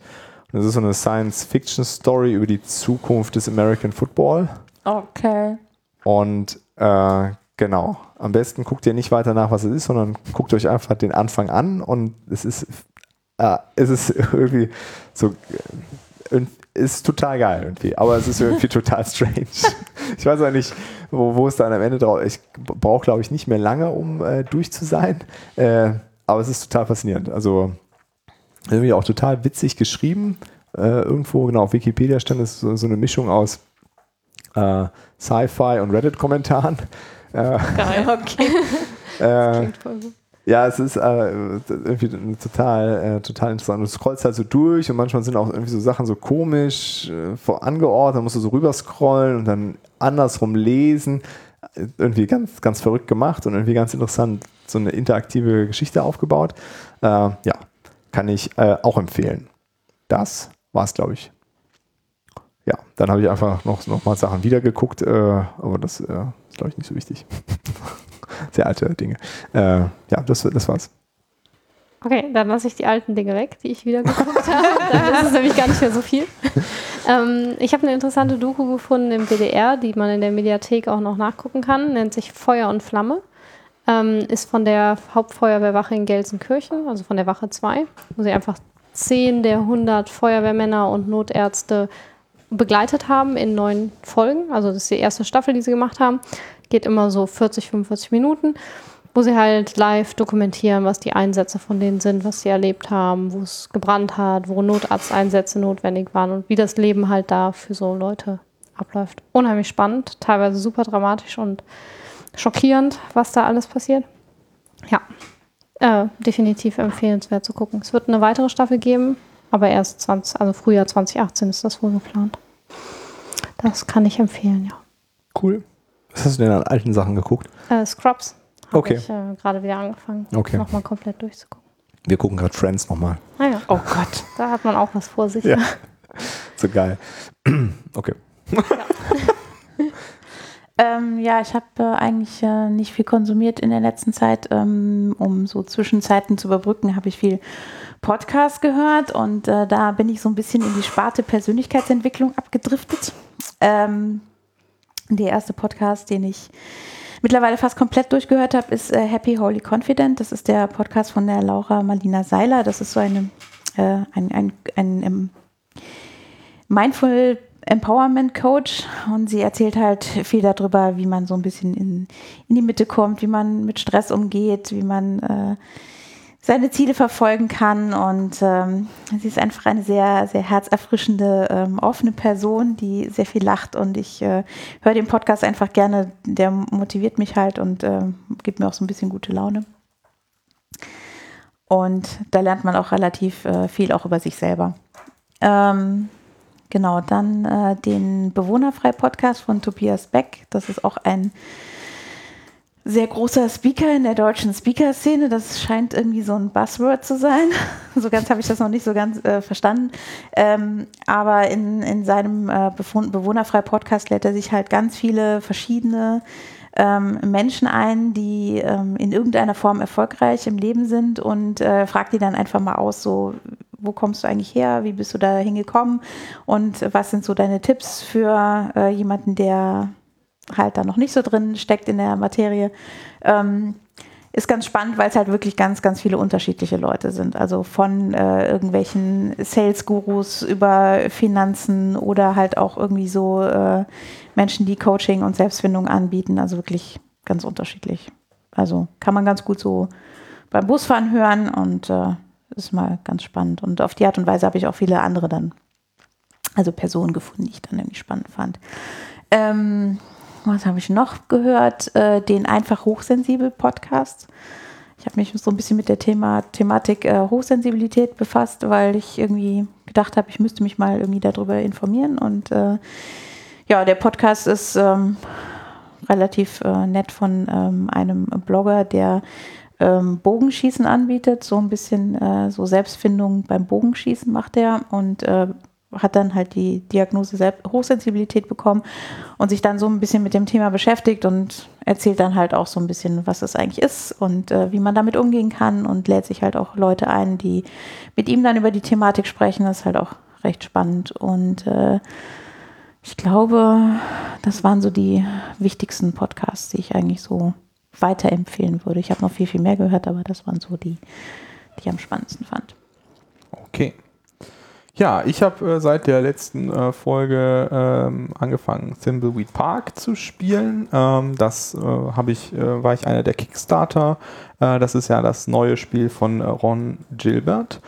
Und ja, es ist genau das, was man davon sich erhofft. Es ist ein Point-and-Click-Adventure in Oldschool-Style und Einfach perfekt. Wunderschön. Du solltest vielleicht für den einen oder anderen, der nicht weiß, aber wer, wer nicht weiß, wer Ron Gilbert ist, der hat es auch nicht verdient. Wer nicht weiß, wer Ron Gilbert ist, den interessiert es wahrscheinlich nicht, aber ähm, das ist, der hat unter anderem Maniac Menschen gemacht ähm, und ähm, äh, Day of the Tentacle? Genau, diese ganze Serie. Ähm, der hat sehr viele, sehr, sehr, sehr viele ähm, Point-and-Click-Adventures gemacht und ähm, ja, ist einfach absolut großartig. Also äh, wichtig ist natürlich auch Monkey Island. Ne? Monkey Island 1 und 2 sind beide von ihm. Ähm, und das ist derselbe Humor. Es sind viele Referenzen auf diese alten Spiele. Es ist äh, viel äh, Meta-Humor. Ähm, ich bin an, leider an einer Stelle hängen geblieben und habe da nicht weitergezockt und dann habe ich das dann wochenlang liegen lassen. Ja, jetzt müsste ich eigentlich mal wieder weitermachen, äh, weil das Spiel ist einfach großartig. Also wirklich, kann ich nur empfehlen. Ähm, Gibt es auch für alle Plattformen, dankenswerterweise. Genau, dann ähm, habe ich äh, geschaut. Äh, ich habe letztlich irgendwie drei Tage hintereinander äh, mir verschiedene Gegenwartsdystopien angeschaut äh, oder, oder Dokumentationen von äh, dystopischen Ereignissen der oh, letzten ich Zeit. Weiß genau, was du meinst. Und äh, ich habe ähm, geschaut einmal The Big Short, dann Requiem for the American Dream und What the Health. Äh, und alle drei äh, haben mich in tiefe Sinnkrisen gestürzt und äh, ich bin noch nicht fertig, sie zu verarbeiten. Deswegen kann ich darüber jetzt noch nicht mehr sagen.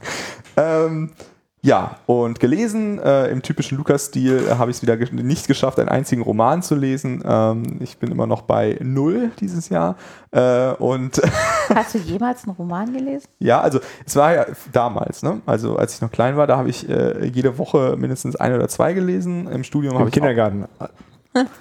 In der Schule hat das dann aufgehört, dann hast du nur noch Haskell-Implementierung durchgelesen. Im, Im Studium habe ich das am Anfang auch noch gemacht und dann ist das irgendwann, wurde das vollständig ersetzt durch äh, Technologiebücher.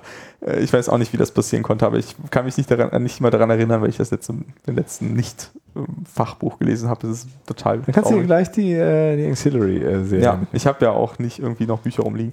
Im typischen Lukas-Stil habe ich natürlich auch nicht ein Tech-Buch gelesen, sondern äh, bin aktuell, glaube ich, bei sechs oder sieben, die ich gleichzeitig lese. Ähm, Der Mann kann es halt einfach. äh, hört einfach nicht auf mich. Aber eines von den Büchern, die ich äh, da lese, ist Type-Driven Development with Idris. Äh, wunderbares Buch, äh, sehr schön geschrieben. Ähm, und äh, das lese ich gerade und da bin ich auch, äh, ja, glaube ich, bei einem Drittel oder so ungefähr. Genau, das kann ich auch empfehlen. Sehr interessante andere Herangehensweise ans Programmieren als das, was ich sonst so mache. So, habe ich jetzt noch was ver vergessen? Gehört? Gehört. Äh, gehört habe ich äh, in letzter Zeit äh, eigentlich die Podcasts, die ich immer höre. Da ist, glaube ich, nicht viel Neues dazugekommen. Äh, aber ich habe ähm, ähm, den Fallout Boy, äh, die Band, wieder für mich entdeckt. Äh, die ist einfach großartig und macht mir dieselbe Freude, die sie mir vor vielen Jahren schon bereitet hat. Wer das noch nicht kennt, der sollte es unbedingt mal reinhören. Ja, nachdem das letzt, äh, nachdem Lukas das so angepriesen hat, habe ich dann gedacht, okay, da hörst du mal rein. Dann habe ich erst das äh, iTunes Fallout Boy Essentials äh, Playlisten-Ding mir vorgenommen hab. habe den Lukas dann im Chat gefragt, so, was ist los? muss ich das jetzt sofort geil finden, ist das so, wo man reinwachsen muss? Und dann hast du mir aber äh, The Cock, Cocktree, wie heißt das? Under the Cork. Under the Cocktree äh, äh, das Album empfohlen, dass ich das äh, als Einstieg hören sollte. Und da wurde mir äh, direkt sehr viel klarer, warum äh, das Spaß macht. Ja. Achso, wenn es, äh, ach ja, Musik geht ja auch, ne? Genau. Ja, es Musik, gibt nämlich ja. ein, äh, genau, Blind Guardian hat ein neues Live-Album rausgebracht vor ein paar Tagen. Und bei einem der Ja, Aufnahmen warst einige, du einige dabei, der ne? Aufnahmen sind aus Düsseldorf äh, von vor zwei Jahren im Konzert und da äh, war ich auch dabei. Ja, äh, man hört mich äh, logischerweise nicht. ich habe mir viel Mühe gegeben, mich rauszuhören, aber nein. äh, ja, aber ähm, da äh, Blind Guardian äh, ja wahrscheinlich, würde ich sagen, meine absolute Lieblingsband ist und eine unglaublich geile Liveband. Ähm, also jemand, der auch nur ent, äh, entfernt irgendwie auf Metal oder Power Metal steht, dem, dem seien die Live-Alben von, äh, von Blind Guardian ans Herz gelegt, weil, äh, oder auch ein Live-Konzert von denen, das macht einfach immer Spaß. Hm. Da müsste ich eigentlich auch mal wieder hin. Ja, die sind bestimmt demnächst mal wieder auf Tour. Es wird eigentlich Zeit. Wie alt sind die eigentlich? Also die Personen. Die, ich weiß nicht, so 50 plus, Okay. sowas in der Größenordnung müsste Ja, also sein. ich hätte sie ja fast mal älter geschätzt, aber okay. Also sie sind 84 gegründet. Krass. Ja, die sind wirklich so Urgesteine. Hm. Das, Wahnsinn. äh, Aber Manowar ist noch, glaube ich, älter, oder? ja, Maiden ist auch älter. Der Sänger Äh. ist 66er Jahrgang. Ah, das sind ja noch Küken. Ja, da geht noch was, ne? Da Ja, kannst du noch. Ja, äh, ja, da geht noch. Schlagzeuger 70er, die anderen sind nicht verlinkt. Okay. Genau, Na der, der Hansi, Hansi Kirsch ist 50. Ja, die sind eigentlich Okay. noch relativ, äh, relativ jung. Okay, dann habe ich es einfach habe ich so falsch eingeschätzt. Ja, Da die, sind noch Haare auf dem Kopf. genau, die machen das halt einfach. Ja. ja, der Hansi hat ja schon lange Zeit keine, keine langen Haare. Ja. Das ist irgendwie sehr verstörend, dass er keine langen Haare hat. Auf dem Äh. Bild bei Wikipedia von 2007 haben sie extra ein Bild genommen, wo noch lange Haare Ah, okay. Okay. Gut, dann äh, sind wir, glaube ich, am Ende unserer Folge angelangt. Das äh, denke ich auch. Oder hat noch jemand irgendwas Wichtiges mitzuteilen? Wir hatten ja kaum was zu besprechen, ne? Nee, kaum. Ja, dann doch Aber hat trotzdem irgendwie, das Sommerloch haben wir gut Ich gefüllt, glaube ich. auch, ja. Ich, äh, ich schätze auch, ja.